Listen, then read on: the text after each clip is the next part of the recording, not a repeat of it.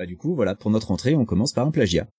C'est bien. Bah après ils ont pas ils ont pas inventé le talk show par contre. Et en ah, plus ah, ah, on, a déjà eu des, on a déjà eu des épisodes comme ça avant que le Cozy Corner existe. Ah oui, mais je compte complètement plagier leur formule dans l'habillage et tout. Ah d'accord, OK. OK. J'ai déjà un titre.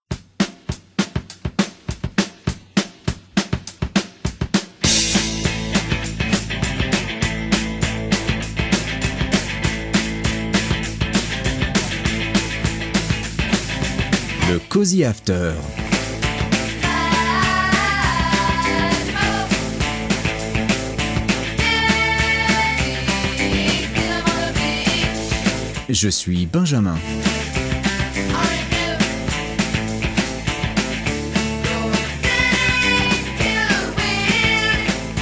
Je suis Daniel.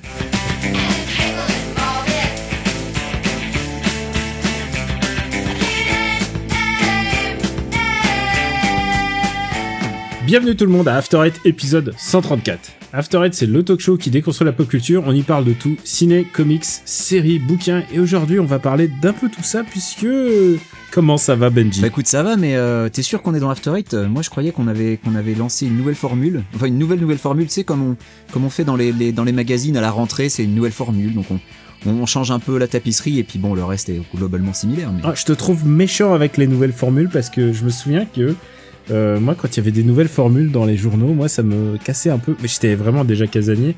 Mais genre, quand Console Plus a changé de formule, j'étais là, genre, euh, quoi Mais c'est pas l'ancienne formule et tout. Moi, non, moi, j'aime bien avoir euh, des espèces de petits repères. J'aime bien mes rubriques dans mes journaux et tout.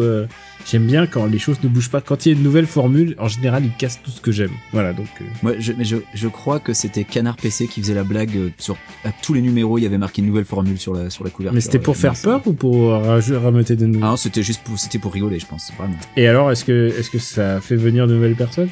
Je ne sais pas. Que qui, qui ça fait venir une nouvelle formule? Euh, Moi, il y a que le nouveau prix hein, bah, qui, qui, fonctionne. Moi, moi, y a, moi, je me rappelle d'un truc qui m'avait absolument horrifié. Ce qui est génial, c'est que voilà, on a, on a déjà, on est déjà parti euh, dans le, le hors sujet plus complet.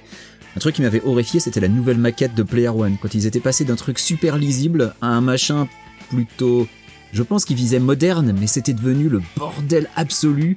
Le texte, ça partait dans tous les sens, à tel point que genre un numéro plus tard, ils avaient mis des petites flèches ça devenait un jeu de piste. T'avais genre, ah, le paragraphe il reprend là, t'avais une petite flèche qui pointait vers la diagonale.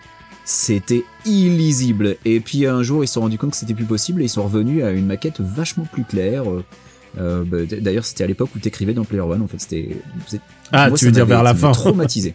oui, vers la fin. Vers la fin, c'était devenu redevenu vachement plus clair. Ah bah ouais, non. Mais... Je, je préfère. Mais euh, sauf mes pages, parce que mes pages, je me souviens que c'était écrit. Euh, elles étaient. Bah, donc je faisais beaucoup le cahier import, même à 99%. Ah, le cahier import qui était particulièrement peu lisible. Bah, il était pas lisible. C'est pas qu'il était peu lisible, c'était qu'il était écrit euh, en caractère blanc sur fond noir, quoi. C'était, euh, c'était un style. Il y avait une illustration en général, ouais, ouais, c'était, c'était particulier, ouais. Ah, mais de toute façon, les maquettes de magazines de jeux vidéo des années 90, il y, a, il y, avait, il y avait des choses à dire dessus. Il y avait, il y a eu des expérimentations, on va dire, des trucs un peu Et aussi parfois de simplement des repompes euh, sur des formules qui existaient aux États-Unis ou, ou en Angleterre. Bah, mais ah bah sans, sans parler par exemple de console plus, dans le premier numéro, c'était euh, limite une traduction littérale une traduction, de Mean Machine. Mais c'était une tradu c'était une euh, traduction de Mean Machine, mais surtout euh, ça se voyait à la aux articles où par exemple, il y avait le test de, de Moonwalker, donc le, le jeu le jeu Mega Drive basé sur sur Michael Jackson, et et puis bon bah au lieu que le titre du, du, du, paragraphe c'était Who's Bad, le mec qui avait marqué Qui c'est les méchants? ils avaient traduit. ah, ils avaient vraiment ils avaient traduit, tout traduit. Ils avaient tout. Qui ah, c'est les méchants Le seul truc pas traduit, ça devait être l'édito d'AHL. Tout le reste, c'était la traduction. Ah, non, non, AHL était pas, pas dans le coup, je crois, au début, au tout début. Ah, si, si. Tout début, je crois que c'était vraiment 100% traduit. Ah non, t'as, t'as raison, t'as raison. AHL, il était à Joypad à l'époque. Ouais, non, c'est 100% traduit. Raison, alors, mais alors, tu nous, tu nous teases là une nouvelle formule. Mais c'est quoi cette nouvelle formule? Alors, cette nouvelle formule, c'est que comme c'est la rentrée, on a décidé d'essayer quelque chose d'autre. Non, en fait, on avait, on avait plusieurs choses dont on avait très envie de parler. Euh, pas suffisamment pour en faire un épisode entier, mais suffisamment pour que ce soit un peu plus que les news. Donc on a décidé qu'on allait faire ben, un cozy after. Donc on va complètement plagier la formule de l'autre podcast de nos amis Moguri et, Médoc. Euh, qui, ont inventé complètement la formule des gens qui parlent ensemble. Qui ont complètement inventé la, formule. Il faut leur rendre, il faut leur rendre, euh, voilà, tout, tout. C'est, c'est grâce à eux que c'est grâce à eux qu'on est ici. C'est un concept complètement original. Voilà. Donc on- qu'on est en train de piller sans vergogne. c'est pas exactement pas c'est comme ça. Mais mais écoute tant qu'on n'a pas la photo finish on peut pas savoir. On peut pas savoir. Voilà. mais, avez- Avez-vous des preuves? Avez-vous des je, preuves? je ne sais Voilà. pas. Je, je, je ne sais pas. Alors de, du coup euh, qui se lance qui se lance comment ça se passe du coup? D'abord moi, moi, je crois que toutes les épisodes elles commencent en disant alors comment ça va euh, euh, Quix? Euh, ben ça va, ça va. euh, moi je je suis. attends en bouge pas je vais boire à- je vais boire bruyamment euh... Ah oui voilà, faut boire, faut, faut boire bruyamment devant son micro. attends bouge Faut- pas j'y vais Faut faire style, on est en train de se torcher la gueule. Alors. Ah, c'est dégueulasse ce que tu fais. C'est absolument immonde. Attends, mais j'espère que c'est pas de la tisse que t'es en train de boire parce que là, t'es- mal barré. non mon non pote. non je bois du alors tu veux savoir ce que je bois? Parce que ça c'est Non, non, mais fais genre, fais genre, t'es en train de boire un, un rhum. euh, ah plan- ouais euh, Rome bien sûr non non je suis en train de boire Un, un truc à, un truc à 64 degrés. Je suis en train de euh, boire vois, du, genre, Wong, hmm, du Wong Jin. Alors, c'est du thé de soie de maïs violet. D'accord. Indice d'alcool, combien? Mais non, mais sans déconner, hein, sans déconner. Et tu sais quoi? Il y a un truc que j'adore. Alors, je sais pas si t'aimes le maïs. T'aimes le maïs, toi, ou pas? Ah oui, j'aime le maïs. Alors, ben moi, j'a- j'adore le maïs. Franchement, je comprends pas les gens qui n'aiment pas le maïs. Il y a un truc qui est délicieux dans le maïs. Il y a un truc qui est vraiment que ça soit en en, en cône, euh, que ça soit en popcorn, que ça soit en nibel, En crème. en nibelet, monsieur, en nibelet. Et Mm. bah, euh, j'adore le maïs. Et ça, c'est un thé coréen. Euh, donc c'est une bouteille, euh, c'est une bouteille comme comme du mugicha, donc le thé de blé euh, japonais. Sauf que là, c'est du thé de maïs. Et à chaque gorgée, t'as l'impression d'avoir une une gorgée de maïs dans la bouche. C'est délicieux. J'a- J'adore ça. Eh bien, colorie-moi curieux, j'ai Bah, je te colorie curieux en violet parce Alors, que attends. parce que le maïs c'est violet et ça c'est un truc qui vient du Pérou d'après ce que j'ai compris. Alors, je vais faire moi aussi, attends. Ah c'est dégueulasse. Ah, ça, ah, ça, ça arrache bien, hein. Ah! Et toi t'as bu quoi? Pardon, toi tu mens toi tu sur ce que tu Ah. bois. Ah moi je bois de la californienne. Moi c'est de c'est de l'authentique, euh, fraîchement tiré du robinet, euh, euh, passé par la Brita quand même. Donc c'est de la Brita que je bois. Ah oui bon Voilà. même pas de la, la château Hidalgo quoi. si Tu... Non, c'est de la c'est de la Brita deux heures d'âge, Ah d'accord. A priori. ok. Mais Voilà. pas. mais bien fraîche. Ouais d'accord je comprends je comprends. et tu sais quoi? Quand je t'ai rencontré je crois que t'étais est-ce que c'est pas une des dernières fois où t'avais bu de l'alcool c'était avec moi? Euh, je sais plus, c'est pas impossible, mais en fait voilà, moi c'est plutôt contraint et forcé que j'ai arrêté de boire de l'alcool parce que ça me ça me file des migraines Mais abominables. oui, oui, et je me souviens. coup, bah, et je me souviens, je crois que c'était une des dernières fois, c'était chez moi. C'était une des dernières fois que j'ai bu de l'alcool tout court aussi. C'était il y a Euh, plus de, c'était il y a plus de 10 ans, tu t'imagines?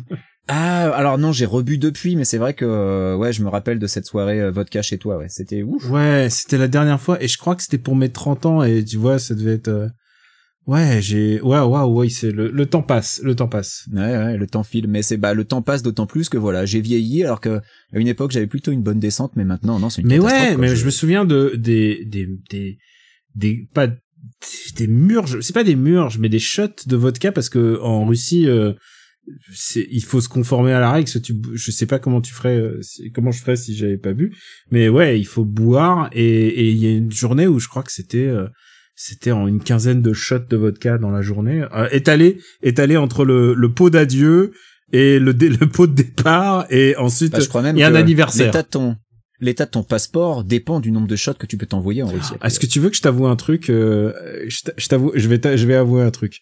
Vas-y. Euh, euh, écoute, moi, je suis d'une honnêteté euh, à toute épreuve vis-à-vis de la loi. Si je fais une amende, euh, je la paye et tout. Bon, tu vois, j'essaye de marcher dans les clous et tout, machin.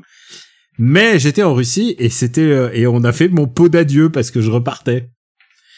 Et euh, et c'était euh, et, et j'avais euh, chargé ma ma valise pleine à craquer de souvenirs. Mais alors mais pleine à craquer. J'avais des casques de de l'armée, des trucs que j'avais récupérés à des, des marchés pour rien du tout, des trucs mais qui pèsent lourd, tu vois, tout que des souvenirs à la con. Ouais. Et euh, et, j'ai- et, j'en- et surtout j'en avais pas vraiment besoin de tout tout ça, mais mais je sais pas sur le moment ça m'avait paru rigoureusement indispensable. Et on fait mon pot d'adieu, évidemment le pot d'adieu est alcoolisé, et j'arrive avec extrême. Je crois que c'est la dernière fois où j'ai pris une. Bah déjà c'est la dernière fois où j'ai où j'ai vraiment beaucoup bu de, de vodka de ma vie, mais aussi euh, sur sol russe quoi. C'est la je crois que c'était le mon dernier voyage en Russie. Et euh, ça remonte il y a plus de 10 ans, Euh, largement plus de 10 ans, 15 ans je dirais. Ouais. Et, euh, et là, j'arrive euh, devant de- devant la personne pour pour euh, enregistrer mon bagage et mon bagage il fait sou- il fait 60 kilos. Ah, donc t'as as un léger supplément. Dans ces fait cas-là. 60 kilos et là, et moi j'étais, j'étais un peu boubou. Hein, je t'avoue, j'étais vraiment. Mais comment tu soulèves ton bagage quand il fait Eh mais non 60 parce qu'il roule. Tu sais, c'était un bagage que j'avais pris au Japon, que j'avais acheté au Japon parce qu'il était très large, très très large. Donc on peut mettre Mais plein il faut de le choses. soulever pour la peser quand même, pour le. Non, Ah, je sais pas. Tu t'es démerdé. Peut-être que c'était pas 60 kilos, mais peut-être c'était 50 déjà. Mais tu vois, c'était. Ah, C'est quand même faut. Mais faut en soulever, même temps, tu veux que je te dise, je n'ai aucun souvenir de chiffre, mais c'était genre s'il y avait t'avais droit à 20, je devais être à 40, donc ça devait être à 30, donc je devais, soit, tu vois, ça devait être presque le double. Hein. T'étais au double, quoi. Ouais. J'étais au double et je sais pas du tout comment j'ai fait. Et euh, et là j'arrive et là et là la nana me dit ah il va falloir payer euh, des extras des extras et là euh, et là moi je et c'est et ça c'est l'effet c'est le seul effet positif de l'alcool sur moi en en en 20 ans de vie après j'ai arrêté hein, tu sais après ce, après ça Ah et ouais. j'étais géant, j'ai fait non mais c'est rien, non mais oublie ça, oublie ça. Et là je sors un billet de 52, euh, ça- je, je sais plus combien c'était 50 dollars. Honnêtement j'en avais pour beaucoup plus hein, de que que 50 dollars de de de valise hein, de, de supplément et je le et je le pose sur la table et elle le prend.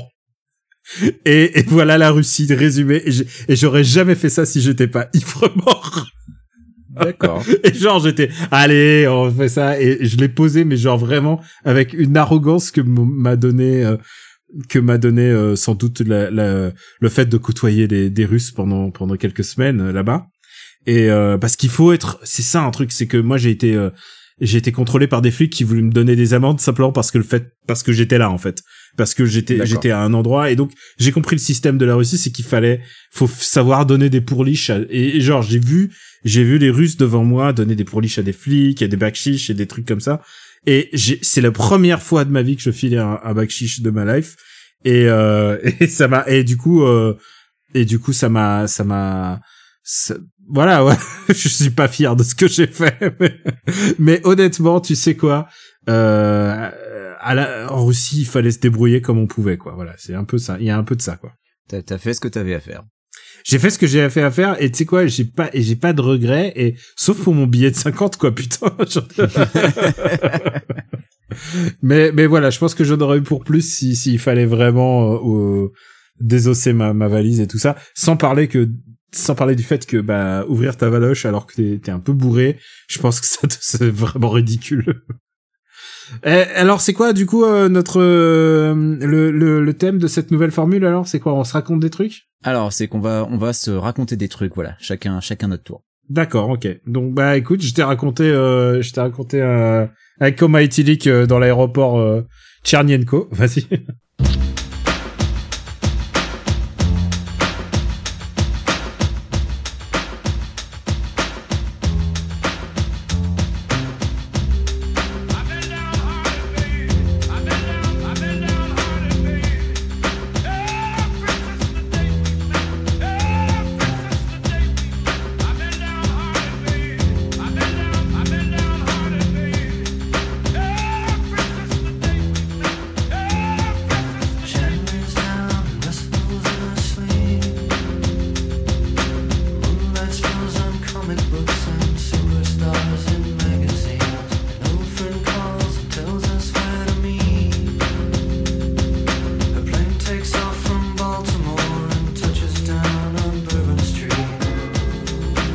Alors, Daniel, est-ce que tu connais le Géopardy Tu poses la réponse et je devine la question. Voilà, le Géopardy, c'est un, un jeu télévisé où Ouais. je te donne une réponse et euh, toi, tu dois poser la question. Par exemple, euh, euh, acteur célèbre, ma carrière a pris son envol via mon rôle de pédiatre nommé Doug Ross dans une série hospitalière à succès. Et donc, toi, tu réagis en disant, Qu'est-ce que urgence? Eh ben non, Euh, Non, euh, qui qui est euh, qui est Georges voilà, Clooney donc tu aurais perdu, Ouais, hein, puisque c'est pardon. qui est Georges Clooney. Mais Pardon, oui, oui, non, mais tu vois, j'ai du mal. Moi, j'ai du mal. Les gens, les gens vont croire que je suis bourré alors que Alors, j'ai juste alors que bu du thé. au final, c'est juste un, un jeu de trivia à la con. Hein. C'est juste que Mm. la petite astuce, c'est que tu réponds par une question, mais c'est complètement bidon, quoi, parce qu'on te donne une, on te donne une réponse qui est euh, suffisamment claire pour que ta question, euh, elle, elle soit euh, super Vas-y, précise, retente, retente, vague. retente, retente. Je suis chaud, je suis chaud, je Ah bah suis chaud. merde, ah Vas-y, ouais, vas-y, moi balance. c'est celle que j'avais écrite, euh, que j'avais préparée quoi. Attends, ça s'improvise pas des choses comme ça. Ouais, je comprends ça. Donc c'est le Jeopardy, donc sache que euh, c'est un concept, c'est un jeu télévisé donc lancé aux USA en 1964, donc euh, mine de rien ça a presque 60 balais. Hein, euh, nous, c'est arrivé beaucoup plus tard en France. Hein. Euh, D'ailleurs, est-ce que Et c'est pas resté si longtemps. euh, ça existe plus en France, Jeopardy? Ah non, depuis des lustres, des lustres. Ah bah tu vois, je, je l'ignorais. Bon après, je, En France, on a les questions pour un champion qui durent depuis des lustres, mais. mais c'était pas Risoli qui a animé Jeopardy d'ailleurs en France à une Je époque crois que c'est Risoli. Je crois que c'est Risoli qui faisait double casquette, roue qui tourne et, et question à l'envers. Bah tu vois, moi j'étais à peu près persuadé que ça passait encore en France, donc tu m'apprends un truc.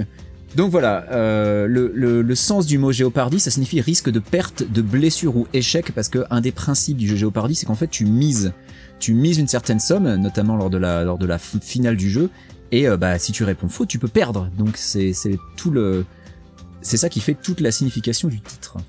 Et alors, euh, il y a aux USA ce que j'appelle le, le Gate, qui donc se produit depuis plusieurs semaines. Euh, et pourquoi ce Jeopardy Gate? Eh ben, c'est suite au décès d'Alex Trebek. Alex Trebek, c'était l'animateur de Jeopardy depuis 1984. Donc Historique. animateur historique, ça fait presque 40 ans qu'il animait Jeopardy. Alors c'était pas le seul, hein, puisque comme je l'ai dit juste avant, ça a été lancé en 64, donc pendant 20 ans il y a eu un autre animateur. Mais Alex Trebek, euh, lui, il était quand même super populaire. Il a animé d'autres jeux TV assez obscurs parce que jamais adaptés en France. Faut quand même le, le dire, hein, l'immense majorité des jeux télé qu'on a en France, c'est des adaptations de jeux américains généralement. Euh, c'est assez rare que la France arrive avec un concept euh, avec un concept neuf. Bah, question pour un champion. A priori, ça a l'air d'être un concept français. Sauf erreur de ma part, je ne suis pas spécialiste.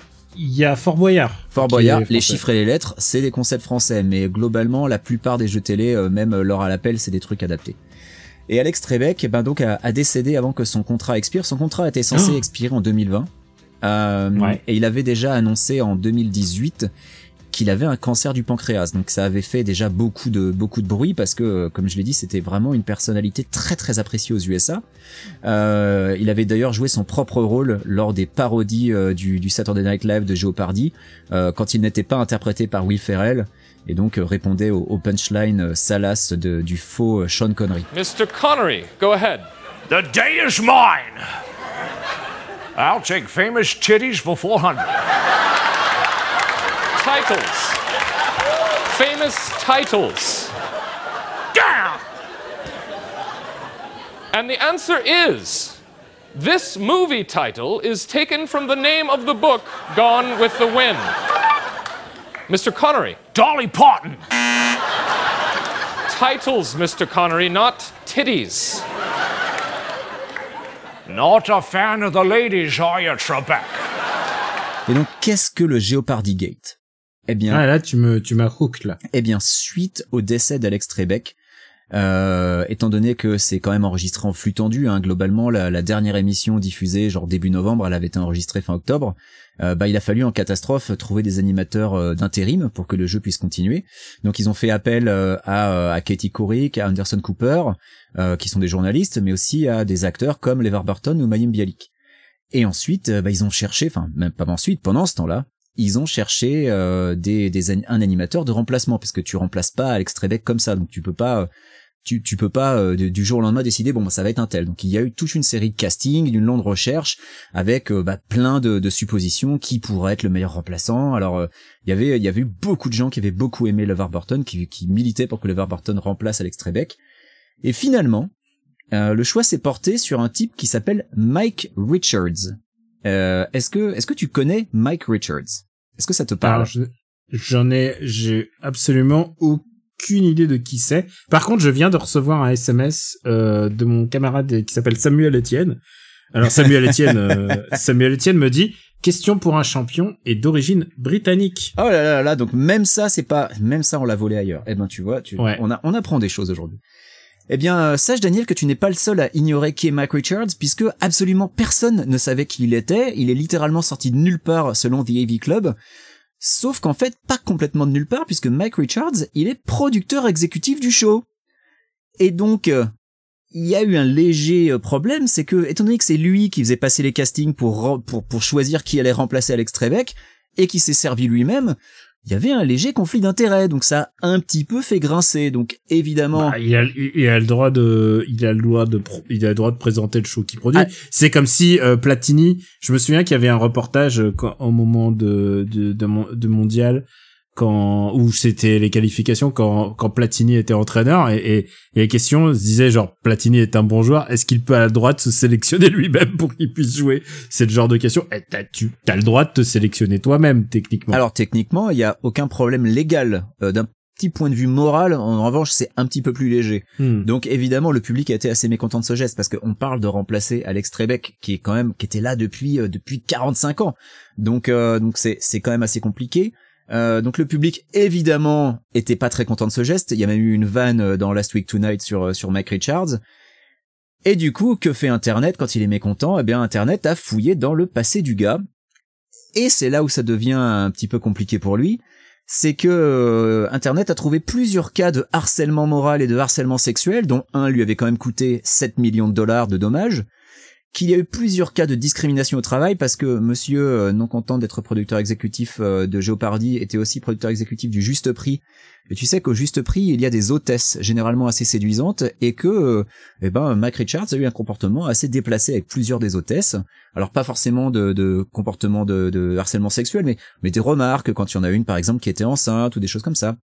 Et puis, euh, également problématique, euh, le monsieur a un podcast dans lequel il a fait plusieurs commentaires bien misogynes, euh, notamment à l'époque euh, où tu te rappelles le quand il y a eu tout un tas de photos de célébrités nues qui ont atterri sur internet suite à un, un gros hack de iCloud, ouais eh ben il s'était permis de faire des commentaires comme ça, voilà, tranquillou euh, dans son dans son ah podcast. comme comme Jean-Marie Bigard Du coup, bah oui, comme comme Jean-Marie Bigard avec son magazine. Du coup, voilà, euh, gros gros dawa. Donc bon, le type démissionne euh, au bout de, je sais pas, même pas dix jours quoi. En gros, il a fait, euh, il a fait même pas dix émissions. Du coup, pour le remplacer en catastrophe, Sony euh, Pictures, qui est euh, qui produit euh, Jeopardy, c'est enregistré euh, au, au- dans les studios Sony euh, à Culver City, euh, choisit Maïm Bialik. Est-ce que tu sais qui est Maïm Bialik? Alors non pas du tout alors Maïm Bialik, eh bien, euh, elle est quand même assez connue puisqu'elle était actrice dans The Big Bang Theory. Faut quand même rappeler que Big Bang Theory, même si euh, c'est une euh, sitcom qui a mauvaise presse, eh ben c'était quand même la sitcom la plus regardée des USA à l'époque de sa diffusion. Donc Maïm Bialik, tout le monde la connaît. euh, c'est elle qui jouait Amy Farrah Fowler et elle est aussi euh, neurobiologiste. Waouh Donc on peut se dire, que- bon bah voilà, on a genre c'est tu tu es trop qualifié pour ce métier Voilà. quand même On peut se dire, on a, on a quand même une pointure. La meuf, elle a un doctorat en, en, en biologie du cerveau et euh, elle est euh, actrice, euh, enfin ex-actrice dans la sitcom la plus connue, la plus regardée des USA. Enfin, la plus connue euh, de, de, de, ces, de ces années, hein, c'est pas Seinfeld. Mais bon, globalement, tu pourrais dire tout va bien. Eh ben, c'est compliqué. C'est compliqué. qu'est-ce qui s'est passé? C'est compliqué parce que Maïm Bialik, elle a écrit en 2012 un livre dans lequel elle est un petit peu anti-vaccin, mais pas complètement. C'est-à-dire que récemment, euh, elle, a, elle a déclaré avoir fait vacciner sa famille contre le Covid, mais elle dit aussi que c'est quelque chose qu'elle a pas fait depuis 20 ans. En fait, il y a eu plusieurs déclarations par le passé où euh, tu sentais bien que la vaccination, c'était pas forcément le, le truc euh, qu'elle avait envie de promouvoir. Euh, là-dessus, elle est en train de s'en défendre à l'heure actuelle euh, à, à, à coup de communiqué de presse, mais euh, mais faut avouer que c'est un petit peu trouble. Alors, j'irai pas jusqu'à annoncer, euh, à déclarer comme d'autres personnes le font qu'elle est complètement anti-vax, parce que elle a déclaré qu'elle a fait, vacciner toute sa famille contre le Covid. Mais il y a plusieurs déclarations qui sont quand même suffisamment euh, un peu floues pour semer le trouble. Et euh, en matière de déclaration trouble, ben elle avait aussi écrit une colonne euh, d'opinion dans le Washington Post dans lequel elle a l'air d'accuser les victimes d'Harvey Weinstein de l'avoir bien cherché. ouch ouch Euh, ce qu'elle écrit, c'est que tu vois quand quand tu montes euh, dans dans la suite euh, d'Harvey Weinstein au, au dernier étage dans un penthouse dans un hôtel, bah tu Ouais, sais un ouais, peu à quoi t'attendre quoi. je vois le je vois le bullshit Voilà. Elle dit que elle, par exemple, c'est le genre de choses qu'on lui a jamais proposé parce qu'elle a pas un physique de top modèle, mais euh, mais euh, si c'était arrivé, elle, elle se douterait de ce qui se passerait. Bon, ensuite, elle est un peu revenue dessus en disant qu'on avait déformé ses propos, mais c'est en fait c'est un peu la même chose que ses propos anti-vaccins. C'est il y a à boire et à manger dedans en fait. Je pense que tu tu y comprends ce que tu as envie d'y comprendre, et donc euh, que les gens qui avaient décidé de slut shamer les victimes de Weinstein, ils ont parfaitement vu ce qu'ils ont voulu voir là-dedans. Euh, et puis bon alors alors elle a, elle est pas restée du eh, coup ah, mais si, c'est toujours elle. Et c'est ça le truc. Mais elle est, elle est encore en intérim. Euh, mais euh, il y a un dernier truc avec Maïm Bialik, c'est qu'elle sert aussi d'ambassadrice pour un produit qui est supposément bon pour ton cerveau, qui s'appelle du Neuriva. Euh, et donc elle y, Ah bah. elle y, elle y ah bah j'en ai pris tout à l'heure du Neuriva? oui j'en ai pris Ah bah, tout à l'heure et mon cerveau est super non je Eh déconne bien, je sais rien je ne sais pas du Je tout pense c'est qu'est-ce pas que... ça se trouve en France en fait.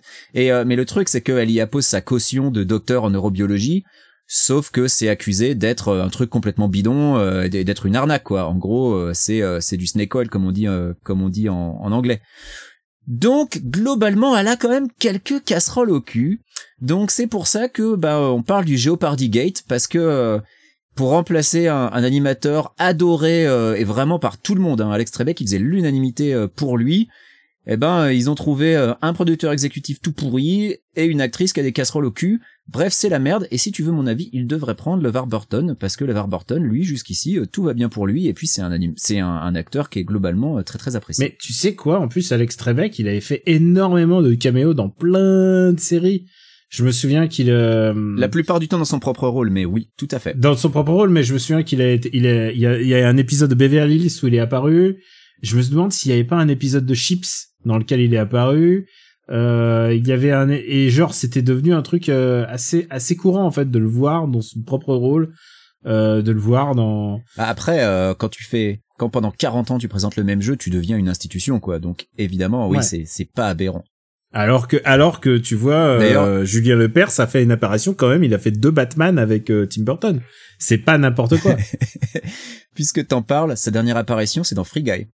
Puisque dans Free Guy, il regarde Jeopardy et c'est Alex Trebek qui anime.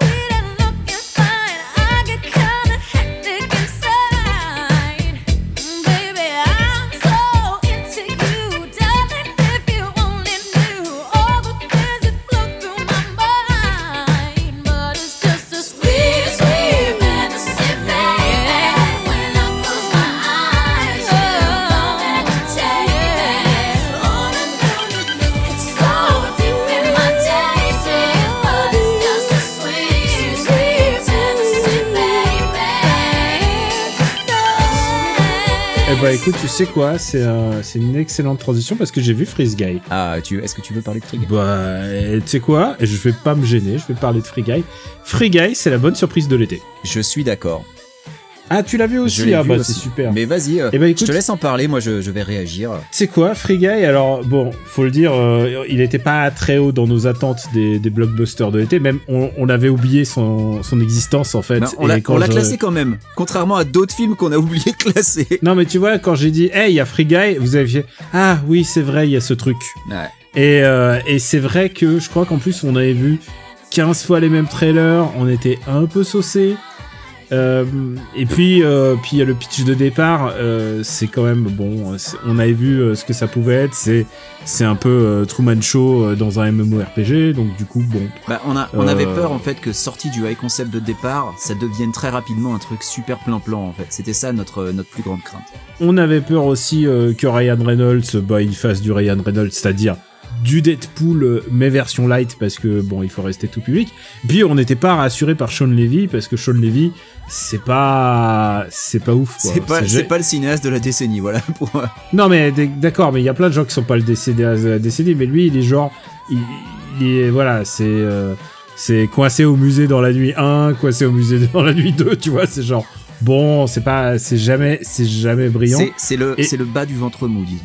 Ouais, et là, il y a un petit miracle qui s'est fait. Je crois que c'est à cause des auteurs, en fait. Je crois que le script est vraiment bon à la base.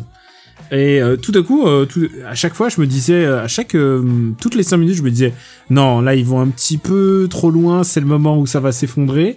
Et ça s'effondre jamais vraiment, en fait. C'est-à-dire, ils sont toujours borderline par rapport à, à le truc qui est plausible. Pas, pl- je dirais pas plausible, mais c'est-à-dire euh, conforme à un jeu vidéo. Tu vois, il y a conforme à un jeu vidéo.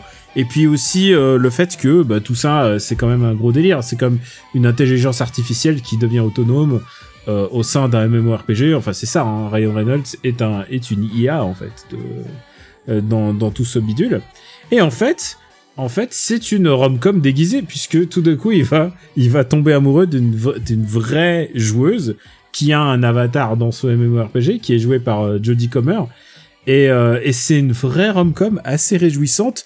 Et qui reprend des éléments assez importants de, pop culture, comme par exemple euh, Maria Carey. Maria Carey a un rôle très important. Si vous aimez Maria Carey, je sais, je sais pas pourquoi vous n'êtes pas allé voir ce film. C'est. Euh, Ah, je te confirme que j'avais la chanson dans la tête après, dans le, après le film pendant deux heures. Quoi. Mais tu sais quoi, je vais, je vais t'avouer un truc. J'ai essayé de trouver la version slow de de la chanson qu'on entend à un moment. Tu sais, il y a un moment où la la chanson est ralentie quand il le héros arrive à faire un truc et tout d'un coup la chanson est un peu espèce pon- elle a un petit côté Avengers mais en Maria Carey quoi. Ouais. Et euh, et je, me suis dit putain mais j'aimerais bien retrouver cette version Sur là. la BO du film, peut-être. Mais j'ai cherché, mais non, il y a que les trucs, euh, Ah, il y a que les morceaux euh, choisis et tout ça. Mais peut-être un jour ou peut-être en, en BGM. Écoute, euh, on, on verra bien. Et ouais, et du coup, les caméos sont très rigolos. Il y a, il y a des caméos très bien pensés. Euh, Il y a hum, euh, non, ben non, on va pas les révéler. En fait, il y a des gros gros caméos euh, qui ont. de la- T'as l'impression que ça a été tourné à l'iPhone vite fait. En fait, souvent les, les caméos des, des personnages. Donc, tu as ton pote Alex Trebek. Euh, et puis, euh, et puis, euh, qu'est-ce qu'on peut Et puis, il y a Channing Tatum dans un tout petit Mais rôle, le mais truc, qui est c'est qu'il y a, il y a plein de caméos, surtout des voix, où euh, tu Hmm. sais pas, quoi. Tu peux pas les reconnaître. Si tu reconnais pas la voix en VO, c'est super compliqué, quoi. Bon, après, il y a des, il y a des caméos de streamers américains que moi, je connaissais pas à part une. Enfin, à part Ouais. deux, en fait. À part Ninja, Bah, je quoi. connaissais Ninja et Pokémon, mais je connaissais pas les autres. Ah, Pokémon, je sais pas qui c'est. Après. Pokémon, il y avait son nom à l'écran. C'est encore plus facile de la reconnaître. C'est, c'est naze de la part d'un mec qui, qui a quand même une toute, toute petite communauté sur Twitch de dire, ah, je connais pas ce mec qui a des millions de followers, je suis désolé. Mais, euh, on n'est pas du même, on n'est pas de, je suis pas dans le même cercle. C'est pas la même génération non plus. Je suis pas la même je suis un peu, je suis un peu plus âgé. Mais, mais tu vois, il y a des, il y a des caméos, c'est juste des voix, mais laisse tomber. Hein. C'est- En plus, des fois, c'est juste pour une phrase, quoi. Donc c'est, c'est compliqué. Et c'est sans doute parce qu'ils étaient dans le studio d'à côté et que ça. Ryan Reynolds leur a envoyé un SMS en disant Eh, je suis là, venez passer me voir », puisque Ryan Reynolds quand même produit le film, donc c'est un film un chouïa à sa gloire. Et euh, j'y ai juste un problème pour moi, et, et juste il faut que j'en parle quoi. C'est Taika Waititi, euh, donc le réalisateur de Thor Ragnarok et de euh, le truc de lapin chez les nazis là, euh, Jojo Rabbit. Euh, je, il surjoue, mais alors c'est genre, il surjoue mais de manière à genre ah je suis cool parce que je suis je surjoue quoi.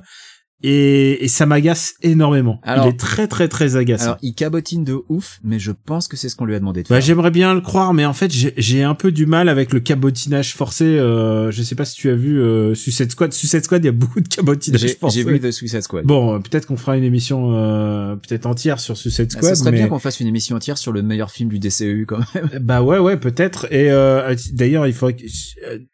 aparté, j'ai aussi j'ai aussi vu Shang-Chi. Bah tiens, je parlerai peut-être de Shang-Chi après. Mais en tout cas, euh, en tout cas, voilà. Pour moi, Free Guy, c'est la bonne surprise de cet été. Et, euh, et pour un et, et, et je parle du point de vue d'un pays où la sortie de GI Joe Snake Eyes a été a été annulée. quand Ah même. bah, je peux comprendre que tu sois déçu, effectivement. Et euh, du coup, Toi, tu, euh, tu avais pas mal milité pour euh, pour que G.I. Joe Snake Eyes soit bien classé dans nos attentes. Mais ouais, ouais, et je parce pense qu'il va finir bas. Je voudrais pas spoiler hein, ce qui va se passer à la fin de l'année, mais voilà, je dis ça comme ça.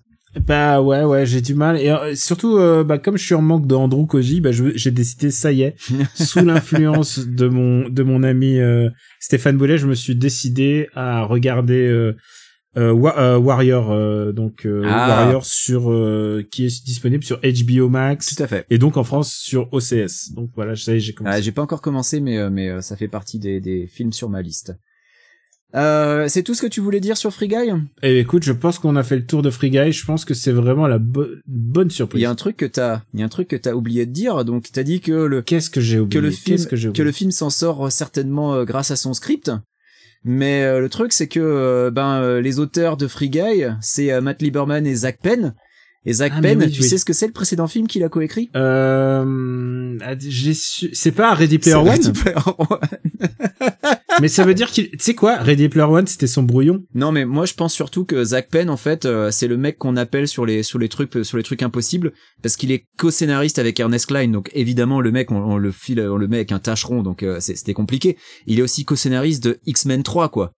Co-scénariste avec Mais ouais, Simon par- Kinberg donc euh, évidemment que c'est compliqué tu sais quoi, tu sais quoi, parfois tu peux avoir ton, c'est peut-être l'œuvre de sa vie quoi. En tout Il cas, est co-scénariste d'Inspector Gadget. je tiens à dire que Jodie Comer est absolument craquante et je pense qu'elle est, euh, c'est vraiment, euh, si vous cherchez une rom-com, allez-y, regardez ça plutôt que Back North.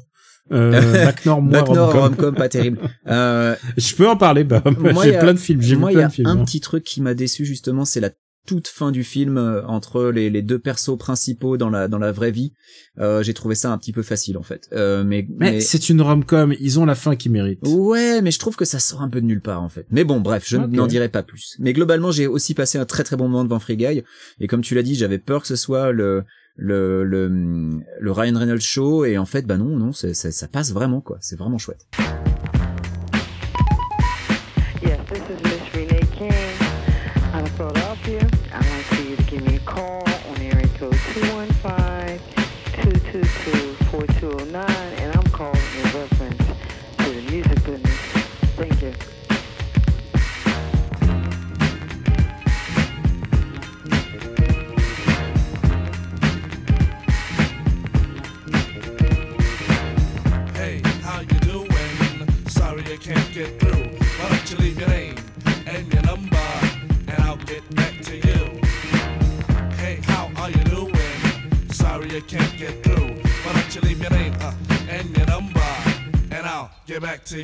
Eh bien, je vais reprendre la parole. Je vais te parler du RICO, qu'on appelle euh, dans la langue de, de Michael Vendetta le référendum révocatoire. Est-ce que tu sais ce que c'est qu'un recall, Daniel? Alors, je vois ce que c'est qu'un référendum, et euh, ben, tu sais quoi? Explique à nos auditeurs, ce qui est une manière de dire que je sais pas du tout. Alors, euh, avant de parler d'un recall, on va parler de, on va parler de- du rôle d'un gouverneur aux USA. Alors, qu'est-ce que c'est qu'un gouverneur? À quoi ça sert un gouverneur? C'est le mec qui se fait kidnapper dans un épisode sur deux de Batman. euh, Ouais, j'ai cru que tu allais dire dans 24 heures chrono aussi, mais euh, en Ou dans 24 heures. Dans 24 heures chrono, c'est le président. c'est carrément le président parce que sinon les enjeux sont pas assez élevés. Euh, le gouverneur d'un État aux États-Unis, c'est le c'est le chef politique et exécutif d'un État en fait. Euh, donc c'est l'équivalent. Bah, imagine euh, bah, le président de la République française. Et, et ben au, au niveau d'un État américain, c'est la même chose. C'est le chef politique et exécutif. Et euh, contrairement au président américain, contrairement au président de l'État fédéral, eh ben le, gouverneur, lui, il est élu au suffrage universel direct. On passe pas par euh, des grands électeurs ou une connerie pareille. Euh, c'est vraiment les électeurs qui décident. Alors, on rappelle, hein, les, les USA, c'est une fédération d'États souverains. et tous les pouvoirs non fédéraux, donc toutes les lois qui ne sont pas fédérales, elles restent aux États. Donc euh, ça veut dire que chaque État a ses lois, chaque État a son droit pénal, chaque État a son droit civil, euh, et les gouvernements des États sont assez puissants. Euh, le gouverneur, par exemple, peut être le commandant de la garde nationale de l'État, puisque chaque État a sa garde nationale, tant qu'elle n'est pas fédéralisée, parce que le, le président américain peut fédéraliser la garde nationale et euh, peut donc euh, de, chaque État et donc qui est censé lui obéir. hein. Évidemment, c'est le, le président. quoi. Euh, faut aussi préciser que chaque État a ses propres représentants, c'est-à-dire que euh, ben, chaque État a sa chambre et chaque État a son Sénat. Euh, Il y a d'ailleurs cette blague récurrente dans The Office, hein, pour ceux qui ont vu The Office, euh, de Angela qui sort avec un, un state senator qui elle l'appelle sénateur et tous ses collègues passent leur temps à rappeler que non il est, il est state senator, il est pas il est sénateur de l'État, il est pas sénateur tout court. Alors évidemment ça, ça prête à confusion parce que chaque État a deux sénateurs au Congrès américain, donc euh, faut faut pas faire la confusion entre les deux sénateurs par État et aussi les sénateurs de l'État. C'est un petit peu compliqué. Le gouverneur peut aussi appliquer un veto à une loi qui est votée par le Congrès de l'État et ultime point qui aura son importance dans le futur, euh, en tout cas pour euh, le, le recall qui nous concerne, euh, en cas de vacances d'un sénateur, donc si un sénateur démissionne ou décède en mandat, lors de son mandat, le gouverneur nomme le remplaçant en attendant euh, la future élection spéciale qui généralement se produit bah, au moment euh, de, par exemple d'une- d'un scrutin pour une élection euh, présidentielle ou, euh, ou autre chose. Comment s'appelle l'actuel gouverneur de Californie? Est-ce que tu le sais, Daniel? Euh, pas du tout.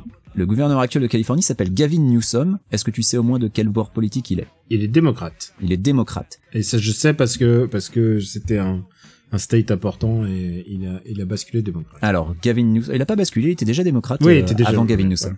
Mais, euh, mais tu as raison de, de, de mentionner que la Californie n'est pas toujours démocrate. Euh, Gavin Bah Newsom, non, il ils ont était... eu Schwarzy pendant un bout de ils ont temps. eu Schwarzenegger, ils ont eu Ronald Reagan.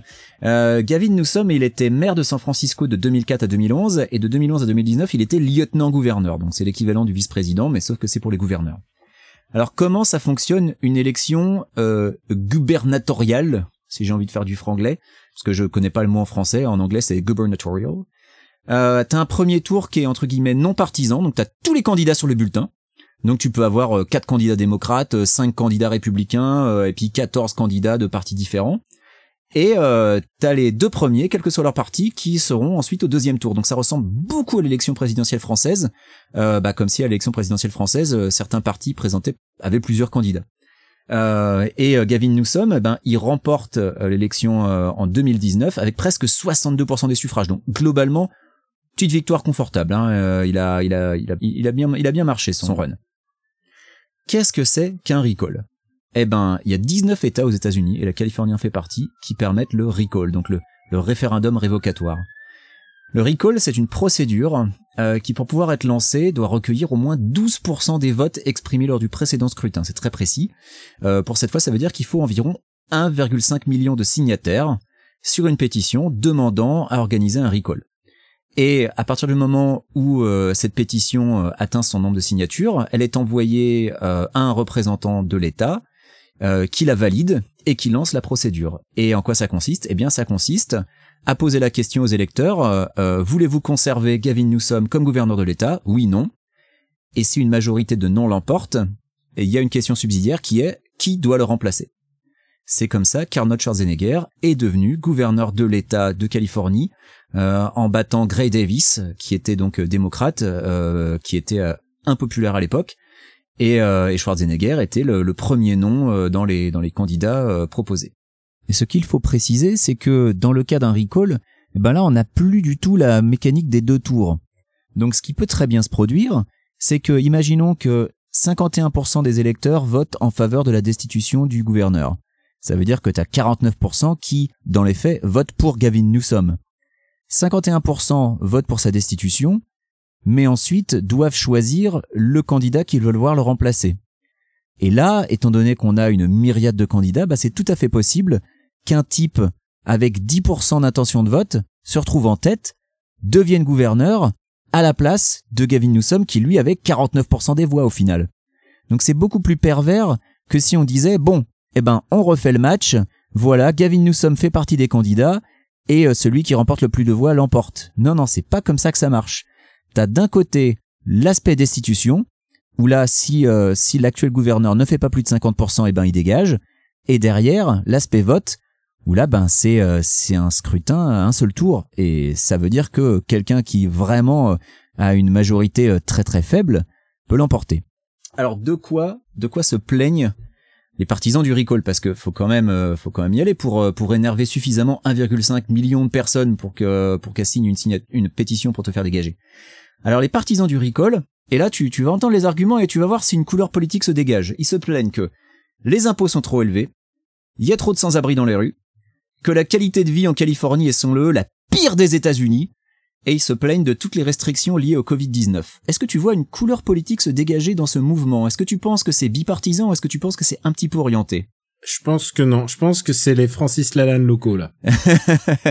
Alors si c'était seulement les Francis Lalanne locaux, mais donc c'est évidemment un recall super partisan euh, mené par euh, les Trumpistes et les républicains, puisque on parle quand même de gens donc qui se plaignent euh, que les impôts sont trop élevés, euh, qui se plaignent des sans-abri mais qui veulent pas que leurs impôts soient utilisés pour loger les sans-abri parce qu'il faudrait pas être cohérent non plus.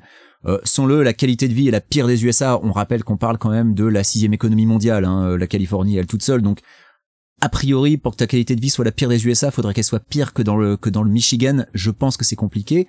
Et puis évidemment, ils se plaignent que ben euh, ils doivent mettre des masques dans les commerces, euh, qu'ils doivent se faire vacciner euh, pour faire certains trucs.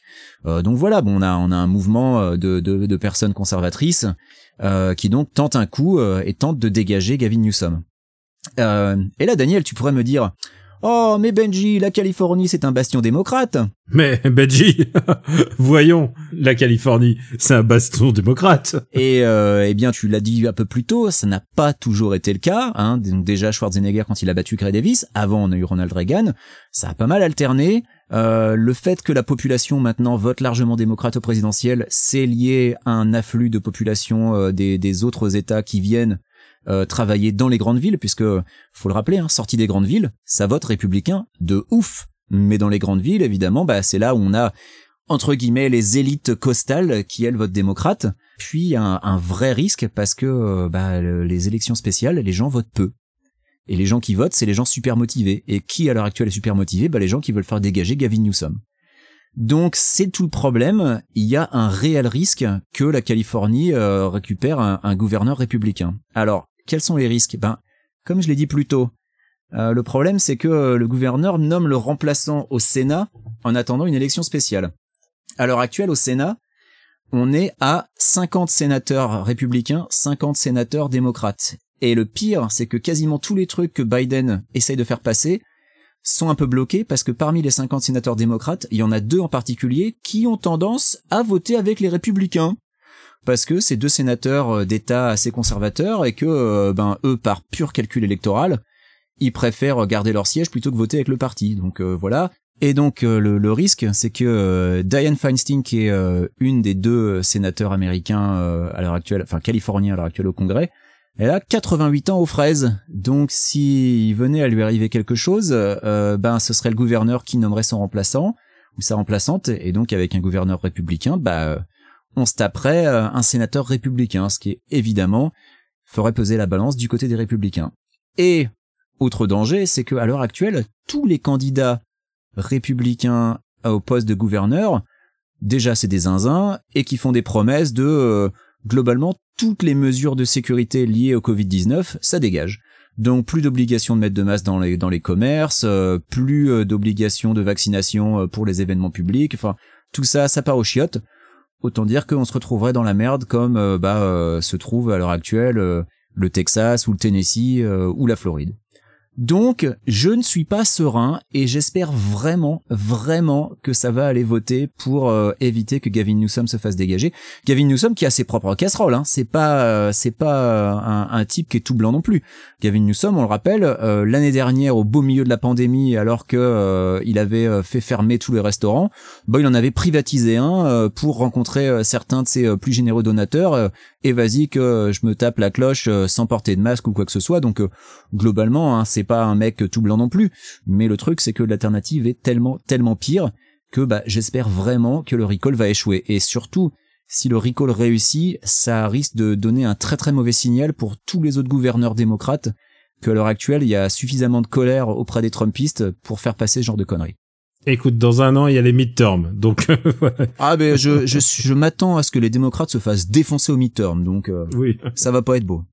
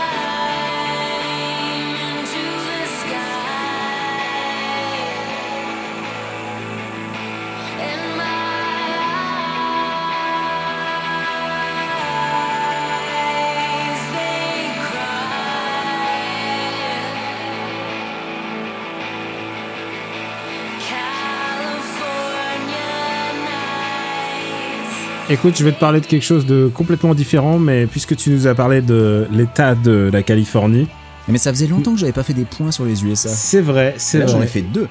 T'en as fait deux d'un coup, et moi je vais te parler de faire, je vais te faire un point sur la France. Oh là là. La France, la France va mal, mais heureusement France est là. France, c'est la meilleure journaliste de France. France, c'est le nouveau film de Bruno Dumont. Ok. Ok. Et alors, tu sais quoi, les gens ils disent ah, After Eight, ça fait longtemps que vous avez pas été. Mon gars, Bruno Dumont, bring it on. belle Parce- approche, belle accroche. Parce que Bruno Dumont, faut que je vous dise, j'ai vu j'ai revu deux de ses films au cinéma et à chaque fois et c'est le seul cinéaste, un des rares cinéastes parce que c'est pas le seul. Parce qu'il y a Emmanuel Mouret euh, qui me fait un peu ça. C'est un des deux cinéastes français qui me qui me donne de l'urticaire et vraiment euh, Bruno Dumont, c'est pas possible quoi, c'est pas possible. Les deux films que j'ai vus en salle, je suis sorti avant la fin. Et c'est rarissime. Pourtant, j'ai vu des daubes. Hein. Tu connais, euh, j'ai quand même, euh, j'ai quand même présenté l'émission MDR où on parle de comédie française. Donc, tu Ah, vois, je, je confirme, et des daubes, j'en ai vu avec toi, hein, en salle. J'en ai vu des daubes. Hein. T'as, l'impression de regarder la balle passer pendant deux heures. C'est horrible. Hein. C'est horrible. Mais là, France qui dure 2h14. Mais en même temps, est-ce qu'il fallait. Est-ce qu'on pouvait faire une œuvre moins longue pour parler de l'état de la France? Et. hum, C'est alors, je te lis, je te lis le, le, le- le synopsis. France est à la fois le portrait d'une femme, journaliste à la télévision, d'un pays, le nôtre, et d'un système, celui des médias. Et, euh, et tu sais ce qui est bien avec Bruno Dumont, c'est que c'est jamais, c'est jamais ridicule pour rien quoi. Il y a, t'es- tu sais, t'as payé ta place, tu sais ce que tu vas voir, tu sais. Que... Euh, j'ai vu, euh, j'ai vu le son film sur Jeanne d'Arc. Et, euh, et tu Alors- sais quoi? Moi, j'ai Tu sais découvert que j'ai jamais vu un seul film de Bruno Dumont, mais je vois qu'en fait, c'est un, c'est un diptyque, son film sur Jeanne d'Arc. Euh, C'est un diptyque et, et en fait j'ai vu son son son film sur Jeanne d'Arc mais à, à Cannes en fait. Oh là là. Et euh, elle s'appelle Jeannette en fait. Et, euh, et j'ai vu. Et alors, faut que tu t'imagines. Tu sais, les rangées de cinéma euh, à Cannes, elles sont assez grandes. Hein. Faut que tu t'imagines que à un moment, je- après une heure de film, je regarde à gauche et à droite, et mon gars, c'est l'hécatombe. C'est Omaha Beach. C'est tout le monde soit dort ou part. Et genre les gens, les gens ne, les gens ne veulent pas, ne veulent pas voir ce truc quoi. Les gens, les gens étaient pas prêts pour voir ça. C'est, euh, c'est une espèce de c'est un film d'époque, mais en même temps tourné avec l'amateurisme d'aujourd'hui. Euh, Il y a un truc, c'est qu'il aime bien faire tourner. euh, alors ça, c'est son style. Il aime bien faire tourner des, des acteurs, des comédiens amateurs. Ils ont des, ils ont des oreillettes et ils répètent les textes et tout ça. euh. Et, euh, et en fait, tu sais quoi? Et ça sonne un peu faux. Mais je voyais une interview de Bruno Dumont. Il dit mais ça sonne merveilleusement faux. Non, non, non, non. Quand ça sonne faux, ça sonne faux. Ça, ça c'est pas merveilleux du tout, mon gars. Mais pour lui, c'est genre, c'est super, tu vois, genre, c'est comme. euh, Et, et tu sais quoi, je peux comprendre la démarche artistique, tu vois, parce que le, la première fois que les gens sont allés dans l'impressionnisme ou dans le cubisme, les gens ils ont dit, eh, mais les traits ils sont pas droits et tout, mais ça a fait des œuvres d'art signifi-. Là, putain, mais sur un film, quand c'est faux, c'est vraiment dégueulasse en fait. Il y a pas de manière de sauver la, la photo. Il faut, faut que je parle de la photo de France. Parce que la photo de France, j'ai jamais vu un truc aussi laid depuis très longtemps, quoi. C'est vraiment filmé. Mais tu sais quoi, les gens disent téléfilm, mais téléfilm, c'est insultant pour un téléfilm de dire ça, quoi. C'est vraiment visuellement, c'est, c'est, c'est crade, c'est dégueulasse. C'est, il y a une espèce de, le, le grain est dégueulasse. Faut que je te dise, dans les cinq premières minutes, il y a un caméo de, d'un mec que tu connais, euh, qui est président de la République actuellement français. Et en fait, c'est un montage, mais tu sais, on dirait c'est les flammes de Carl Zero, tu vois. Oh là là. Et, euh, et Léa Seydoux, c'est la première fois que je prononce son nom euh, euh, en parlant de France, puisque c'est elle, France, c'est Léa Seydoux. Euh, elle passe en premier plan et tu sais, c'est des incrustations, mais c'est genre, tu vois le grain, tu, tu vois genre, il y a pas de, euh, je, tu sais quoi, je, je plains tous les gens qui ont dû faire euh, avec ce qu'ils ont, parce que tu vois, tu sais, ils voient les bandes arriver, euh, enfin les bandes, les, les fichiers arriver, ils se disent, ah, on doit faire quelque chose avec ça, quoi. Tu sais quoi, quand, quand les mecs ils font les trucages sur les films Marvel ou sur les, sur les séries Marvel, ils, ils voient les bandes arriver, tu vois, au moins c'est du matos plus ou moins solide sur lequel faire des effets spéciaux. Là, putain, mais c'est dégueulasse. Le matériel de base est dégueulasse. Et, et là, je parle que du point de vue technique, quoi. Ensuite, la musique, euh, signé Christophe, c'est, c'est, ah là là, j'en pouvais plus au bout d'un moment. Tu sais, c'est genre, ça tourne en boucle, ça tourne en boucle, c'est, c'est, c'est lancinant. Excuse-moi, c'est lancinant. Euh, je, je n'en pouvais plus à la fin. Et, euh, et surtout, c'est trop long pour ce que ça veut dire. Et alors, par contre, ça se prend au sérieux. Mais alors, sérieux, alors, non, pas complètement, parce qu'il y a Blanche Gardin, et Blanche Gardin, on la voit au début, et elle fait des, elle mime, euh, elle mime fellation et baise à, pendant que Macron parle à Léa Seydoux qui est morte de rire. Parce qu'en fait, c'est une critique euh, des masses médias, c'est une critique du journalisme, mais c'est, mais tu sais quoi, t'es la meilleure journaliste de France, tu présentes le JT ou le truc le plus important, et en même temps, tu fais la journaliste de terrain. Dé- Déjà, je vois rarement ça, hein, que le genre le grand, le, le grand Manitou de la faux descende, mais en fait c'est ça le propos. Hein, c'est genre elle descend dans l'arène, elle aussi, elle va, elle va, elle va en, au Liban, tu vois. Enfin, elle fait des, elle, elle, elle mouille le, elle, elle mouille le maillot comme on dirait au Mais football. est-ce qu'elle prend le métro et personne ne la reconnaît? Non, non, pas complètement. Non, Ah, non, pas. Donc c'est pas non. entièrement autobiographique. Alors, et tu sais quoi? Non, non, parce que quand t'es sapé en, en Louis Vuitton comme elle euh, pendant tout le film, tu dis, tu dis, et tu sais, c'est des fringues. des- madame, elle avait, ah non, c'est des fringues, on n'en voit jamais des comme ça dans la rue. Et euh, mais en même temps, pourquoi pas C'est une personne très très riche et tout ça. Mais du coup, elle fait ça, mais en plus, elle donne des conseils aux JRI. Aux JRI d'IA, fait des plans de coupe et tout ça. Genre, les JRI, moi j'ai travaillé avec des JRI, les JRI, ils savent exactement ce qu'il faut faire. T'as pas besoin de leur rappeler leur travail. Et elle, elle est là en train de leur genre, comme si c'était elle le grand Manitou de l'information. Et à faire, et tu sais, elle fait des, elle refait les questions en plan de coupe, de face, caméra de face, mais genre, tu vois clairement que c'est bidon en fait. Tu vois clairement que le reportage est bidon et les gens font oh là là mais quel reportage pertinent elle a fait. Elle a fait... Genre ça, ne tient pas debout. Genre si tu connais la mécanique du journaliste, tu, tu vois très bien que c'est du pipeau euh, ce qui est en train de se faire devant tes yeux. Euh, et, et surtout c'est chiant. Surtout c'est pas. Alors il y a il y a Benjamin Biolay et Benjamin Biolay j'ai toujours j'ai toujours l'espoir qu'il rejoue le, le même personnage que dans Doute. Que dans doute. C'est-à-dire le personnage un peu euh, de droite désabusé, euh, post euh, un peu désabusé par le par DSK, mais aussi un peu désabusé par la politique en général. Et là, si tu veux, ils habitent dans une maison avec euh, qui donne sur Place des Vosges. Est-ce que c'est un lien avec DSK justement? Je ne sais pas. Mais un appartement qui a les murs rouges et noirs. Tu sais, une espèce de truc, on dirait le tombeau de Dracula. c'est ridicule. C'est- ridicule. Euh, Il y a, euh, il y a, il y a une scène d'accident de bagnole qui est, euh, qui est euh, pff, au ralenti, un, un grand, grand, grande trouvaille cinématographique. Non, vraiment, c'est dégueulasse. Et, euh, et encore une fois, euh, alors, tu sais quoi, j'ai pas lâché la- l'affaire. Un jour, je regarderai euh, le petit quinquin que plein de gens m'ont dit en, en, en toute bonne foi que c'est génial. Mais j'ai vu aussi Malout et Malout, je pense que c'est une dans mes pires expériences de cinéma, ciné, de, de, de salle de ciné de ma vie, quoi. Parce que j'entendais des gens rire et tout, mais j'étais pas du tout, et Malou est dispo sur euh, Prime. Je sais pas s'il est dispo sur Prime chez toi. J'aurais bien voulu que tu me donnes ton avis. Parce qu'en plus, ça se moque à la fois des bourgeois, mais ça se moque aussi des pauvres. C'est un petit côté, euh, il y a un petit côté, euh, malheur de Sophie, euh, mais en même temps, chez les co-sanguins, tu vois, c'est vraiment très bizarre. Euh, et, et surtout, c'est pas drôle, c'est horrible. T'as l'impression que c'est un mec, Bruno Dumont, il veut te faire de la comédie, mais tu sens qu'il a pas envie de rire. Tu sens qu'il aime pas rire. Et là, il a fait un drame et tu sens qu'il, c'est dramatique. C'est dramatique s'il y a pas d'autre mot. Voilà, j'ai, j'ai dit du mal de, de- ça fait long, ça fait longtemps. hein. Il fallait que, et alors, euh, me lance Il, pas fa- sur il fallait Black que ça sorte. Non, mais je sens, je sens qu'il y a un vrai traumatisme en fait. ah non non mais euh, et tu sais quoi je- à chaque fois chaque nouveau film je lui donne sa chance hein et je lui donne sa chance pas en me disant ah non un Bruno Dumont je lui dis non non là le sujet m'intéresse et tout j'y vais et en bonne fois j'ai trouvé ça horrible horrible horrible Alors Malout est disponible gratuitement en streaming sur Canopy que je ne connais pas. Sinon à la location sur Amazon, Google Play, YouTube, Apple TV. Je sais pas si j'ai envie de payer pour ça en fait. C'est ça qui me qui me fait un peu peur.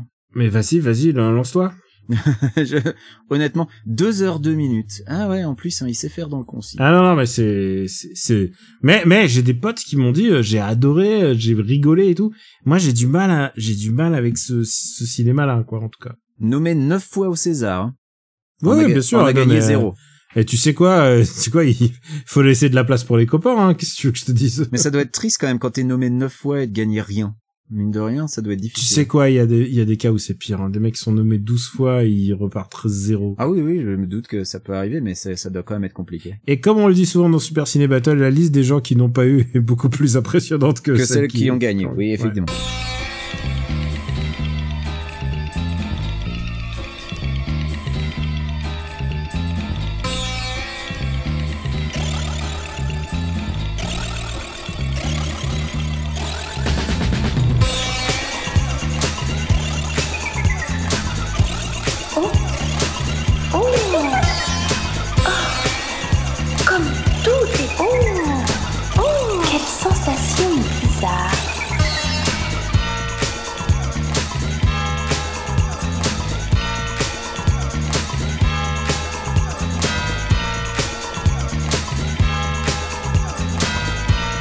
Sensation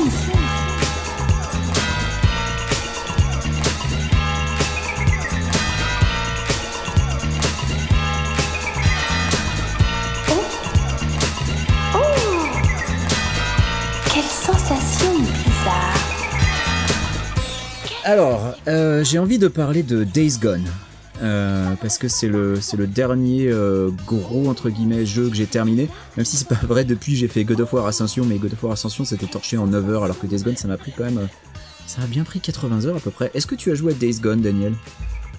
Attention, moi je suis, je suis in character, hein, moi je bois pendant, Ouais, ouais. pendant l'enregistrement. Ah, excuse-moi j'ai oublié de faire mon J'ai euh, j'ai joué à Days Gone environ 5-6 heures, jusqu'à ce que le monde s'ouvre un peu et que je vois plein de petits points apparaître sur ma map, et qui me disent un peu où je dois aller, qu'est-ce que je dois débloquer et tout ça. Et, je pense que au moment où c'est sorti, ou au moment où j'y ai joué en tout cas, je devais être sur un jeu similaire de Ubisoft en fait. D'accord.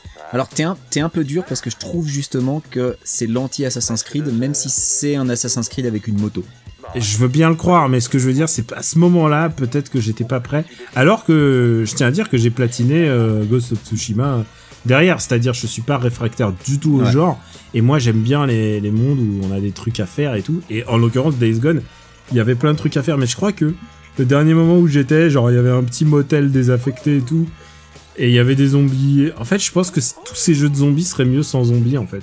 Je pense que juste me balader dans des paysages et et, hum, et affronter des ours et, et juste juste me balader en moto, ça m'irait très bien en fait.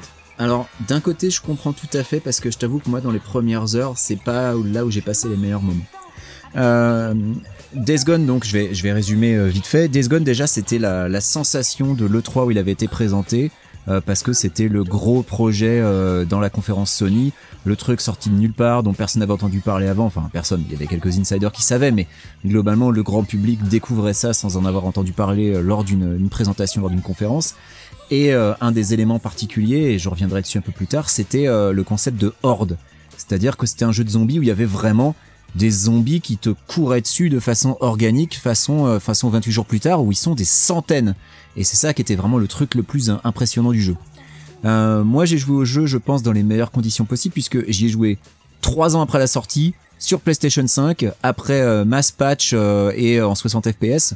Donc du coup, moi j'ai vraiment joué dans les meilleures conditions parce qu'a priori sa sortie, le jeu il est sorti pété de partout avec plein de bugs. Ça, en même temps, dans les dans les open world un peu euh, un peu ambitieux, c'est un, c'est un truc qui est assez commun. Ah ben euh, ça c'est c'est même je veux dire c'est même inévitable. Alors pourquoi je dis que c'est Assassin's Creed avec une moto? Bah parce que comme tu le dis, au tout début t'es un peu dirigé et puis à un moment le monde s'ouvre et là euh, t'as euh, tout un tas de, possibilités qui s'offrent à toi avec des missions à accomplir, des trucs, des objectifs à atteindre. Et puis t'as une moto, donc euh, dans, les Assassin's Creed modernes, généralement t'as une monture, c'est un cheval. Là, c'est une moto. Principal inconvénient, et je vais l'évacuer tout de suite, c'est que la moto, elle consomme autant qu'un jumbo jet. C'est un petit peu casse-couille de faire 3 km et d'avoir le réservoir à sec. On est quand même dans un monde post-apocalyptique. Je veux bien que toutes les réserves d'essence euh, de, du coin, euh, ça se déroule dans l'Oregon d'ailleurs, dans vraiment des très très beaux paysa- paysages euh, du, Pacifique Nord-Ouest américain. Je veux bien que tous les réservoirs de toutes les stations essence soient pas à sec, mais le, fait que ta moto consomme autant, c'est vraiment idiot quoi. Et, le pire, c'est que même s'il y a des bidons partout, du coup ça ça ça bride ta progression. T'es à chaque fois obligé de dire ah il faut que je m'arrête pour faire le plein.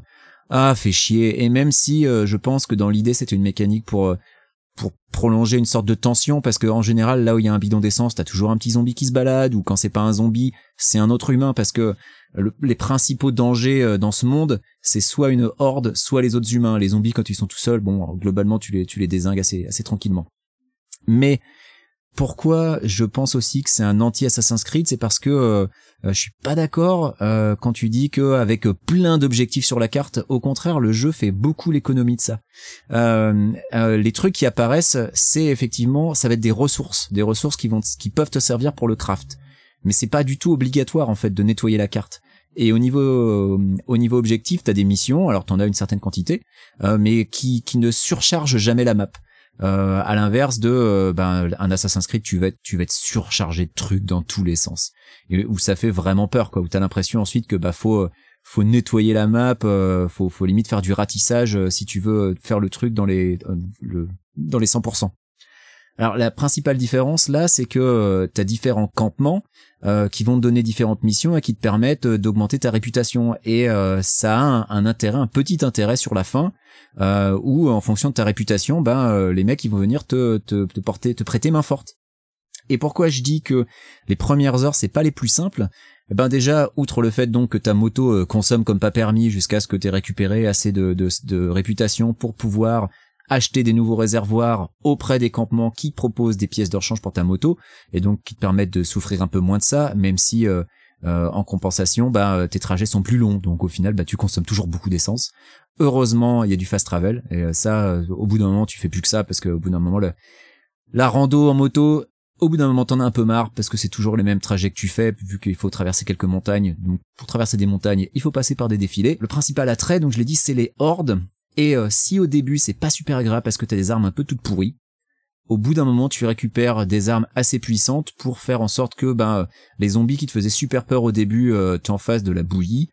Et c'est là où ça devient super jouissif de se battre contre des hordes parce que euh, t'es obligé de mettre en place des vraies stratégies d'approche et euh, non seulement d'approche mais aussi de fuite parce que la, la principale stratégie contre une horde à partir du moment où tu te fais repérer quand t'as 200 zombies qui se mettent à te courir après parce que voilà c'est pas les zombies de Romero euh, qui vont à deux à l'heure non non c'est ceux de 28 jours plus tard qui tracent qui te sprintent derrière. Eh ben euh, il faut leur barrer la route il faut réussir à les contenir euh, dans un goulet d'étranglement euh, euh, tu peux tu peux poser des explosifs ou alors faut les attirer vers un bidon explosif enfin il y a tout un tas de stratégies à mettre en place donc t'as toute une stratégie de reconnaissance du terrain en priorité avant de t'attaquer à la horde parce que si t'y vas tranquille avec euh, avec ta bite et ton fusil en général ça se passe mal. Et euh, évidemment il y a d'autres trucs assez sympas comme par exemple euh, le fait que donc c'est un virus qui transforme les gens en zombies bah ce virus s'attaque aussi à certains animaux.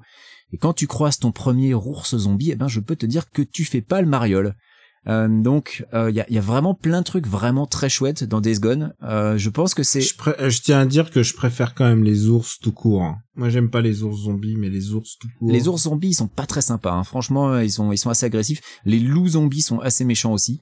Euh, mais euh, comme je le disais plus tôt, les, zombies au final, c'est pas forcément eux qui représentent le plus gros danger. Bon, sauf quand c'est une horde.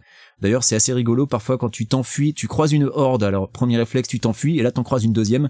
Voilà, tu fais pas trop le malin. Euh, mais c'est évidemment les autres humains parce que t'es dans un monde post- post-apocalyptique et t'en as certains pour qui ben la survie c'est une affaire individuelle, qu'il est hors de question de s'allier avec d'autres gens et donc t'en as d'autres qui sont partis complètement zinzin.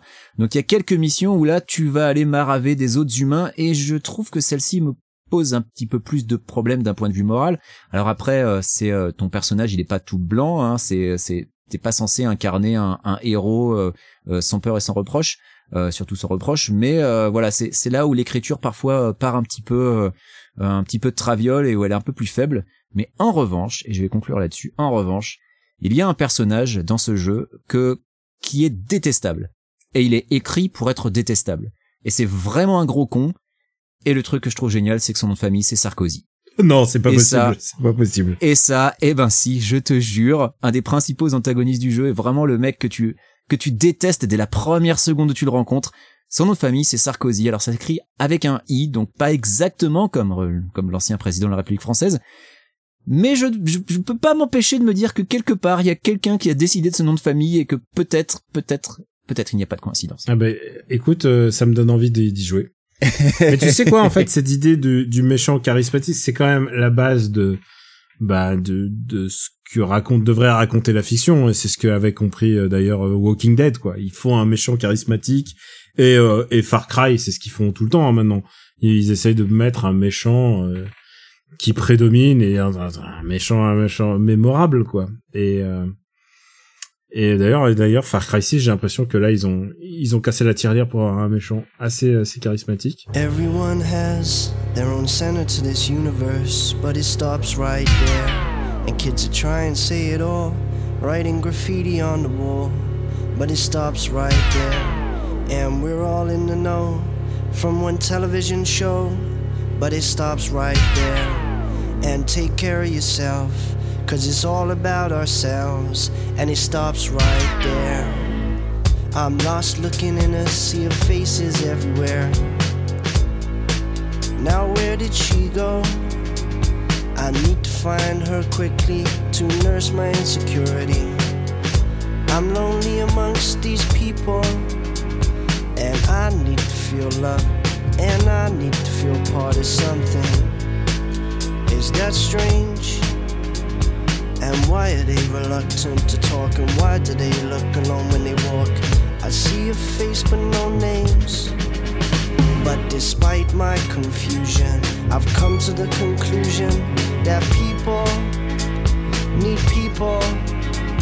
It's something I forget, but I've come to accept that people need people. Est-ce que euh, t'as lu des BD en ce moment? Euh, dernièrement, euh, qu'est-ce que j'ai lu? Parce que moi, j'en ai une bien à te recommander. Ah bah je t'écoute, vas-y.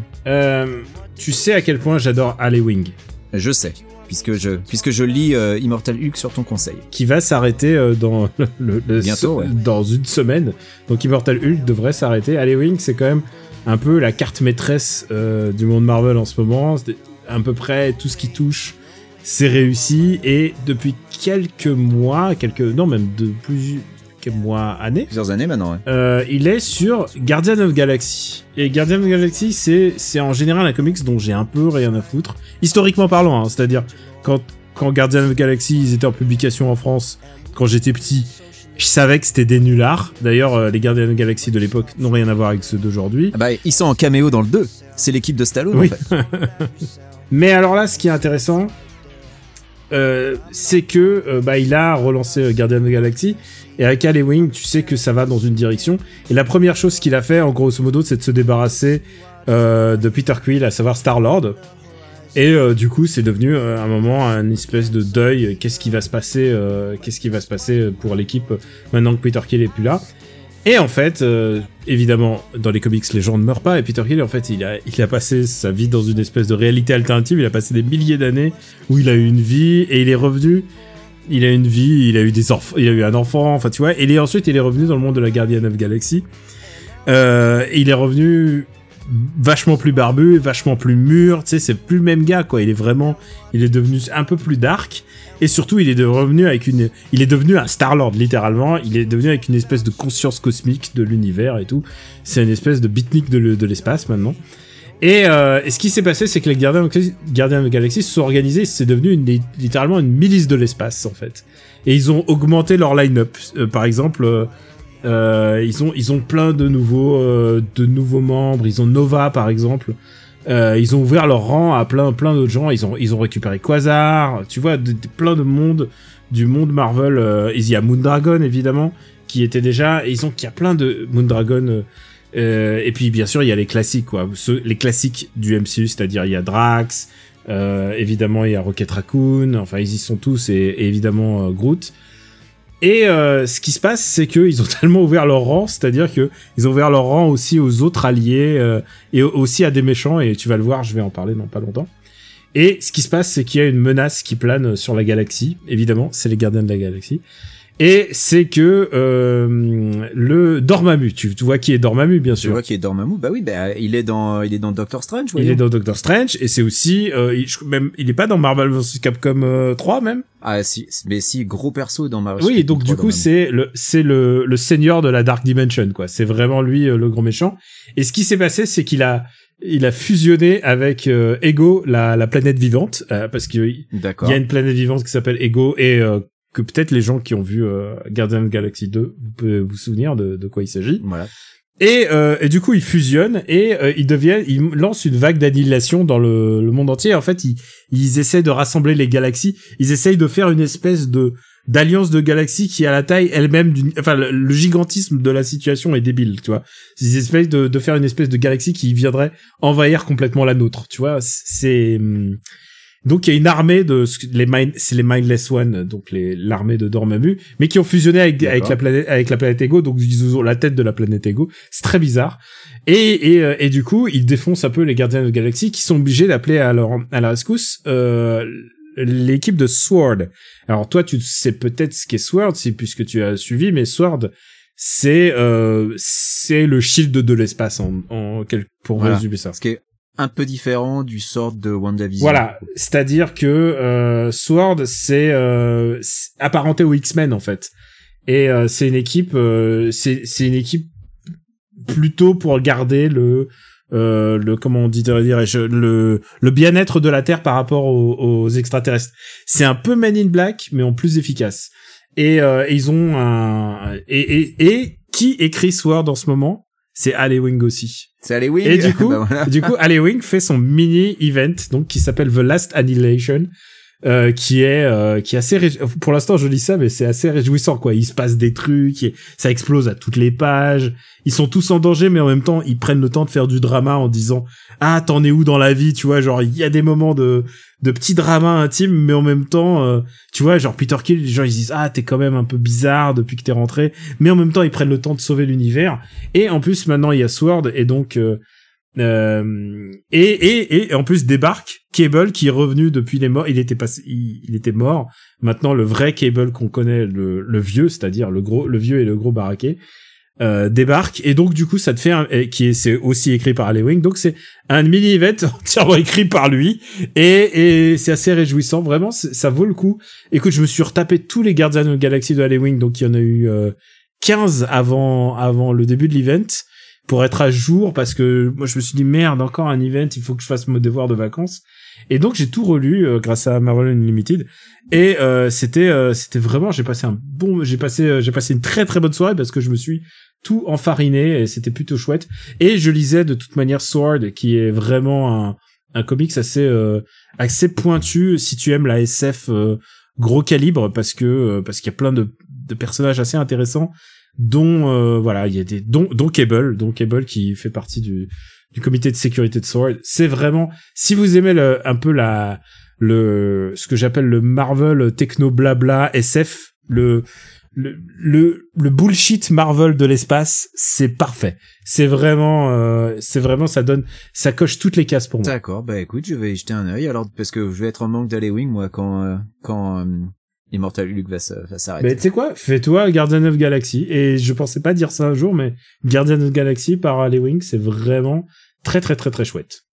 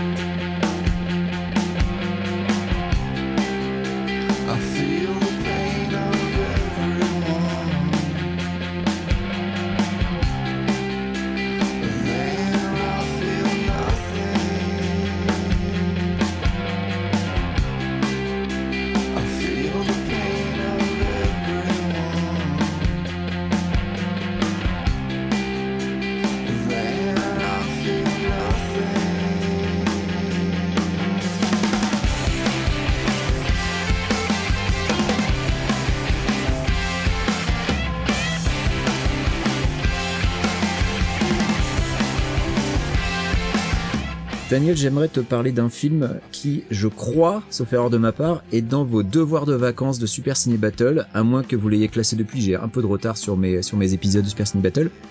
Est-ce que tu as vu Tammy and the T-Rex? Bien sûr que j'ai vu Tammy and the T-Rex. Mais alors, est-ce que tu as vu Tammy and the T-Rex ou Tanny and the Teenage T-Rex? Moi j'ai vu Tammy and the T-Rex et tu veux que je te dise, j'ai même acheté le Blu-ray 4K euh, quand il était dispo à la vente ou je sais plus quoi, je crois que c'était une vente limitée et je l'ai fait envoyer à un ami à New York en me disant super quand j'irai en octobre à New York, euh, je pourrais le récupérer, tu vois, genre euh, genre pour m'éviter les gros frais de port parce qu'il y avait beaucoup de frais de port pour un un Blu-ray.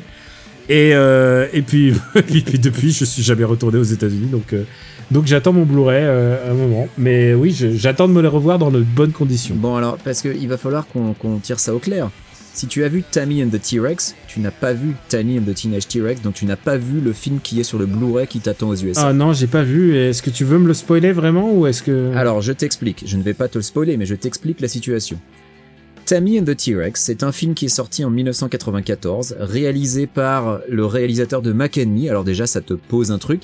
Euh, J'ai oublié comment le mec s'appelle, mais c'est pas grave, c'est pas Wikipédia ici.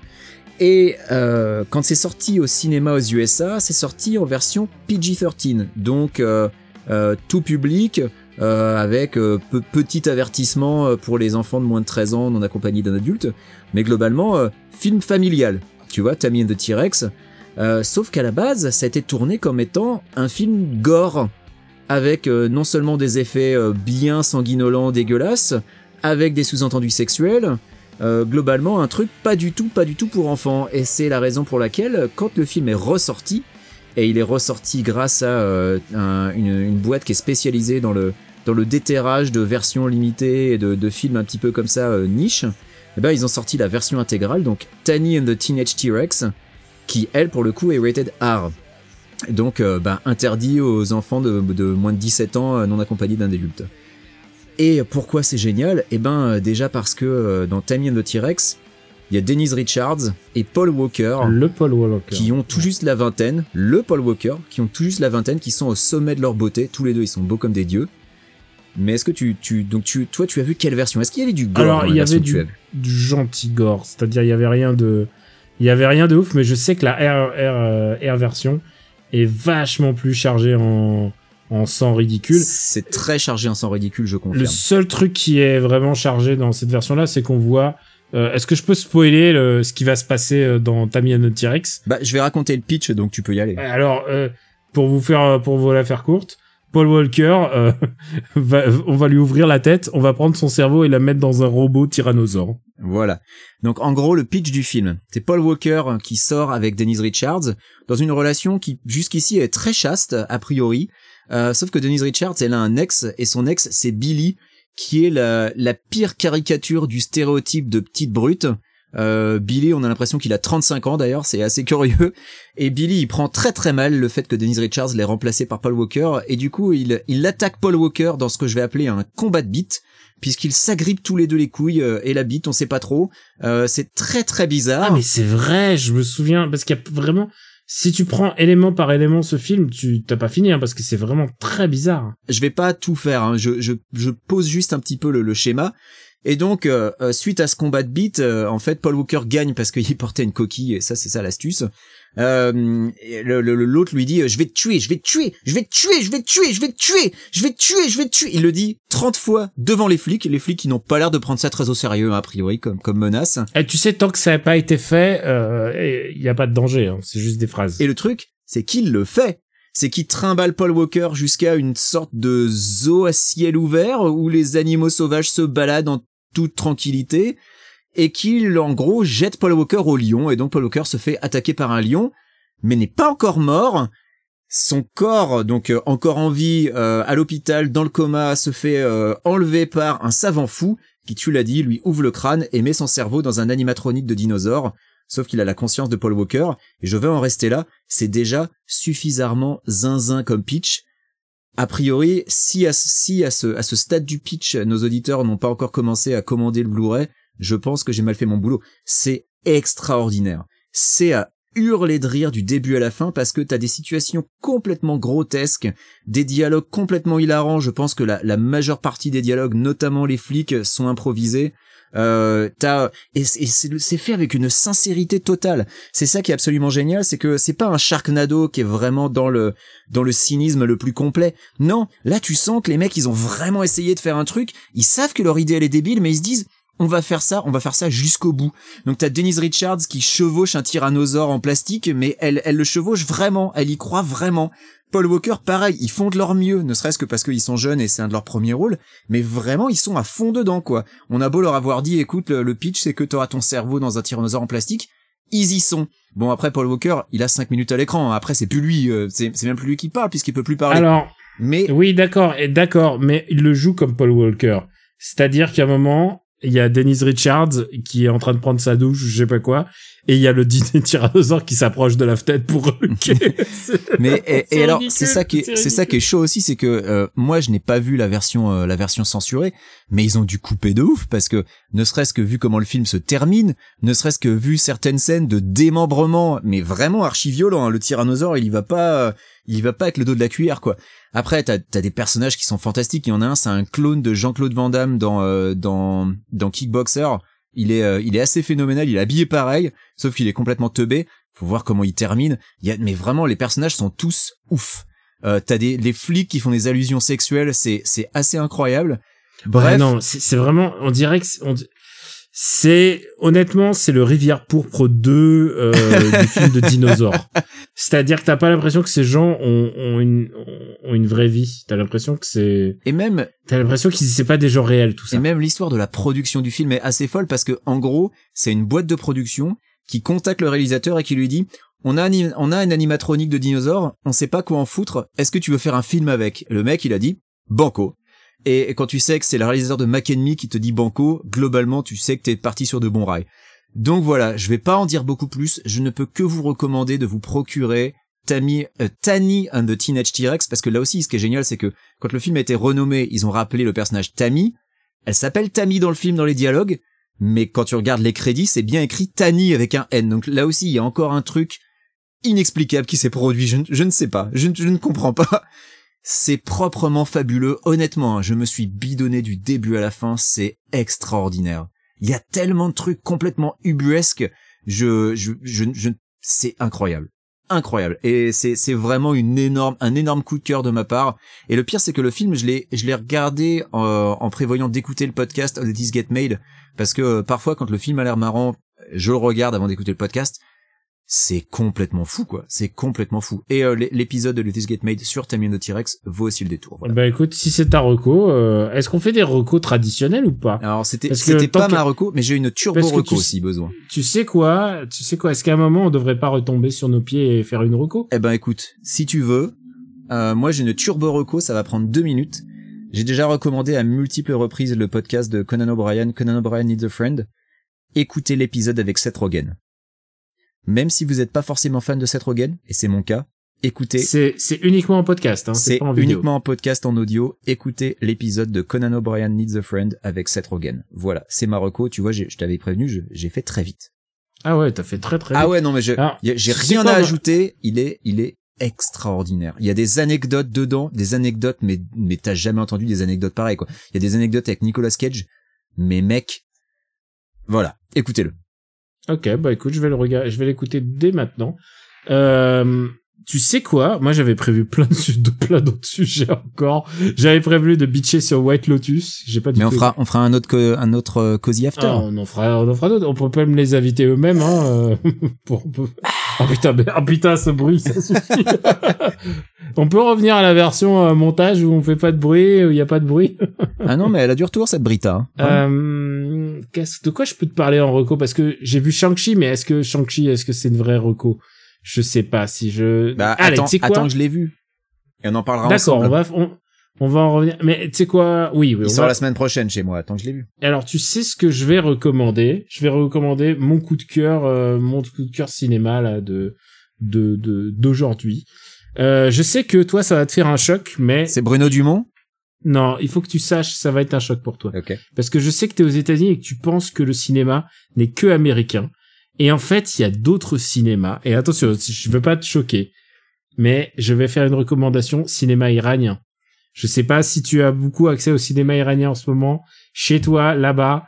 Mais alors, mon gars, la loi de Téhéran, c'est euh, c'est un peu mon, mon coup de cœur de c'est un de mes coups de cœur de l'été. J'ai vu d'autres bons films. Moi, je réfléchis. Le dernier film iranien que j'ai vu, je crois que c'était une séparation. Bah voilà, en fait, depuis une séparation, il y a une vraie ouverture. Et, euh, et du coup, tu me fais permettre de faire le pont parce qu'il y a Payman, euh, il y a Payman Madi, qui est un acteur extraordinaire, euh, qui est quand même, d'abord, il a la physique euh, qui, qui marque la pellicule, il ressemble à Ulysse 31, euh, il a la même barbe et tout. Et quand il joue pas des rôles euh, tout pourris dans, dans les films de Michael Bay, je sais pas comment il s'est passé, ce qui s'est passé pour qu'il soit dans, dans 14 Hour et dans Six Underground, mais il fait vraiment, il est vraiment, euh, c'est un vrai acteur grandiose. Et oui, donc il était dans une séparation. Et de quoi parle la, loi de Téhéran? Et ben il parle du trafic du crack euh, dans en Iran. Et alors il te fait un peu, c'est un peu The Wire euh, contracté sur deux heures puisqu'il te, il te fait toutes les étapes, c'est-à-dire des, des dealers, euh, des consommateurs, mais ensuite l'arrestation et aussi ça c'est un élément important, c'est qu'il y a l'arrestation qui est spectaculaire, mais il y a aussi la garde à vue et la garde à vue devient un vrai enjeu euh, un vrai enjeu narratif et ensuite le procès qui est euh, bizarrement pas le truc le plus long mais on peut je ne sais pas à quel point à quel point la, la justice iranienne fonctionne bien mais en tout cas elle est très expéditive ça c'est certain. Euh, et donc euh, parce que euh, quoi qu'il arrive euh, si tu te fais gauler pour euh, possession de drogue c'est euh, c'est la peine de mort euh, c'est la peine de mort en Iran et euh, et du coup et du coup c'est pour ça que la, la vente de crack euh, bah a explosé parce que tout d'un coup elle est devenue ultra accessible. Il y a énorme, il y a des millions euh, d'addicts au crack en, en Iran et du coup ça fait une vraie un, vrai état des lieux euh, bah, de de ce que c'est que maintenant la situation en Iran. Je peux voir les difficultés qu'a eu euh, Saïd euh, Roustawi qui est le réalisateur du film qu'il a eu à, à filmer ça parce que clairement tu sais il y a des comités de censure en Iran. Et ils ont dû lui dire non ça tu montres pas ça tu montres pas c'est trop négatif c'est trop c'est pas possible. Ouais, j'imagine, ouais. et ben tu sais quoi il s'en sort brillamment et je sais pas ce- qu'est-ce qu'il leur a donné comme garantie en leur disant non non mais je fais euh, je montre pas. Parce qu'évidemment il faut montrer la police sous un jour favorable chez lui mais là elle est pas complètement sous un jour favorable. Euh, tu vois si- tu vois tu vois je sors de Bac et c'est pas du tout la même sauce quoi Bac euh, c'est vraiment euh, t'as c'est l'histoire de trois filles qui sont quand même euh, déifiées et sacrifiées sur la croix hein. vraiment ils sont sacrifiés euh, c'est c'est je tweetais là-dessus je disais c'est plus l'ange sacrificiel c'est le poulet sacrificiel quoi. C'est vraiment genre ils sont tellement justes. Certes ils sont un petit peu déconnants mais en même temps ils essayent de faire de leur mieux. Et ils sont et en plus d'être détestés par tous les gens tous leurs adversaires en même temps ils sont détestés par leur hiérarchie. Ils sont ils sont sanguinés il y a une séquence de procès à la fin de de Bac Nord qui est un peu interminable. Et euh, qui n'offre pas pas du tout le recul sur la violence. Pas du tout euh, de recul sur les personnages alors que là ce qui est intéressant dans dans la loi Téhéran c'est que tu as tous les points de vue et surtout ils sont tous pas à défaut d'être humanisés ils sont tous compréhensibles et tu comprends la motivation de chacun. Tu comprends pourquoi chaque personnage est là dans la société et quel est son rôle dans la société et est-ce qu'il peut en sortir ou pas. C'est assez fascinant. Honnêtement la loi Téhéran en plus c'est très très très très bien réalisé il y a des plans il y a des plans il y a plusieurs plans où je me suis fait waouh mais putain mais qu'est-ce que c'est que cette réalisation c'est vraiment très très très ambitieux donc voilà la loi de Téhéran c'est une de mes bonnes surprises de cet été et euh, voilà Bac Nord moins quoi Ah oui, j'ai l'impression. ouais. bah, c'est-à-dire, euh, c'est quoi euh, Objectivement, Bac Nord, c'est c'est c'est réalisé, c'est réalisé correctement. Il y a il y a vraiment un, un savoir-faire pour les séquences d'action. Clairement, le mec, il a regardé euh, il a regardé The Shield, il s'est dit ah ok c'est ça que je veux faire, mais sans se poser de questions sur ce que raconte The Shield. Et euh, par contre, dans en termes de message, c'est très dérangeant et la manière euh, la manière euh, assez euh, hydrocéphale avec laquelle il traite tous les protagonistes qui ne sont pas des policiers dans ce film est, est assez un peu affligeante en fait. C'est-à-dire que tout est déshumanisé, les les, les, les, les, les, antagonistes des policiers sont tous, euh, sont tous des, des, des anonymes en cagoule. Il y en a pas un que tu vois. euh, et puis, et puis ce commissariat qui est montré, mais vraiment comme euh, Olivier Marchal puissance 10 000. euh, donc, euh, donc ouais, non, non, c'était, euh, c'était assez, euh, c'était assez lourdingue en fait, je te dirais même. Donc voilà, si vous avez un film à choisir, je vous conseille La Loi de.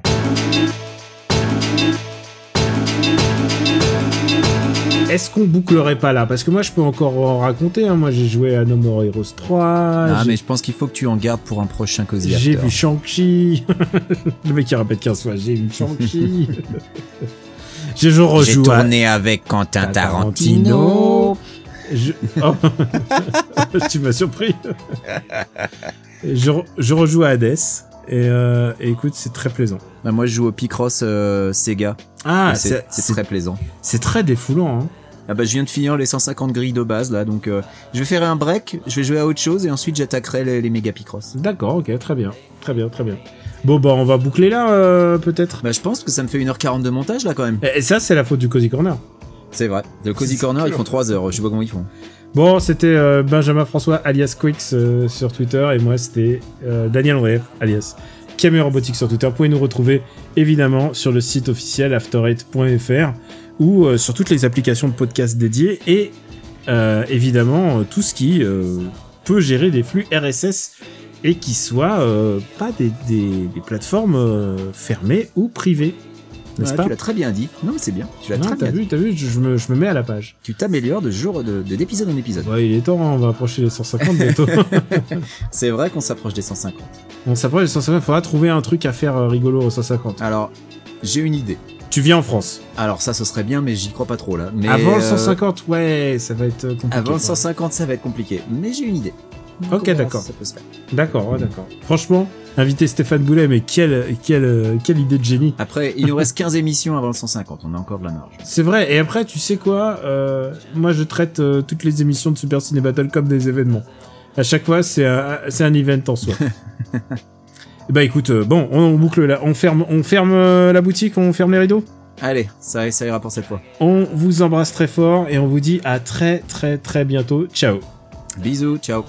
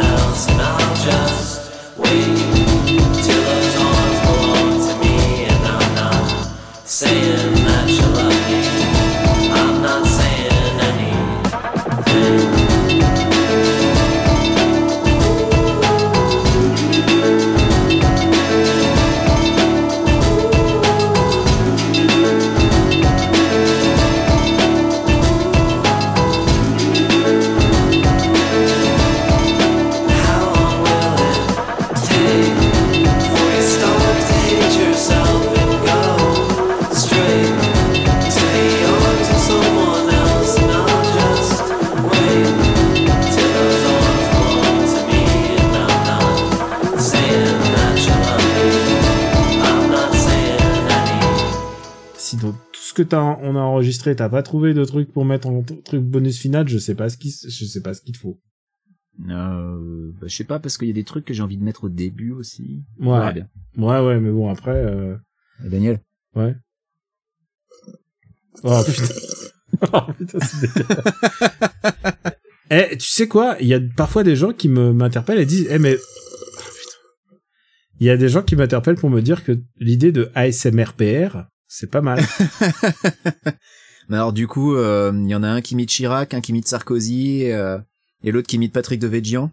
Attends, je prends le livre qui est sous mon micro et Patrick de Végian, une des premières personnalités françaises à avoir décédé du Covid. hein. pour connaître Mine le- de rien, Et écoute-moi, écoute-moi. un défricheur. Vas-y, je t'écoute. pour connaître les, Levo- les, Levo- les, les Levalloisiens, je savais que c'était ce qu'ils souhaitaient. Si le maire qui m'a provisoirement succédé en 95 avait eu la même attitude, il serait peut-être encore en place. c'est trop dur, c'est trop dur. J'y arrive pas. Mais non, mais il faut, faut,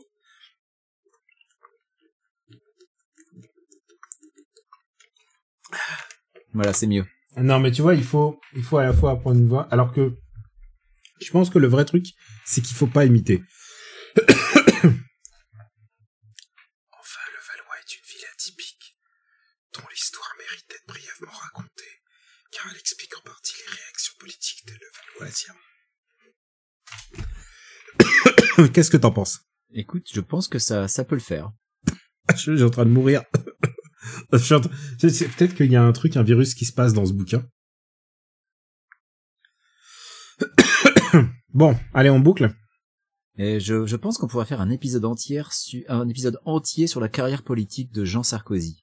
Non, mais vraiment, tu sais, oh, putain, mais il faudrait faire un épisode parodique de Nicolas Sarkozy et lire des passages de son bouquin. Non, mais en fait, le problème, c'est que c'est trop... Non, je crois que ça me saoulerait, en fait. non, mais tu sais quoi, c'est pas possible. Genre, déjà, déjà 30 secondes, j'ai du mal à tenir, alors... Je peux comprendre.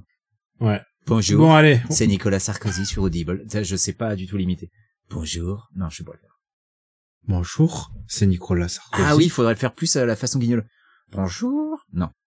qu'est-ce que c'est Qu'est-ce que tu m'as Là, fait je faisais, euh, là, je faisais euh, Valérie Le Merci dans Les Visiteurs. là, C'est pas possible. Bonjour. Non, mais non, j'y arrive pas. Je peux, je, je n'ai pas de Sarkozy. Je n'y arrive pas. Ah putain, c'est Galabru. Ah bonjour C'est les cafés Valo- euh, c'est. Charles Pasqua. Tu vois, Pasqua, c'est beaucoup plus facile. Il faut terroriser les terroristes. Voilà, c'est ça. Mais il faut, faut avoir quelques phrases clés et tout ça. Oui. Bonjour. Alors oui, les phrases. Bonjour, c'est Nicolas Sarkozy. Retrouvez-moi sur mon livre sur Audible. c'est vrai. Quelle indignité. Quelle indignité. Ah, il faut avoir des phrases clés. des phrases chocs quoi. Non, je crois, je crois qu'on peut pas faire un podcast entier là-dessus. C'est pas possible. Ni là-dessus, ni là-dessus, s'il te plaît. Une production RPU.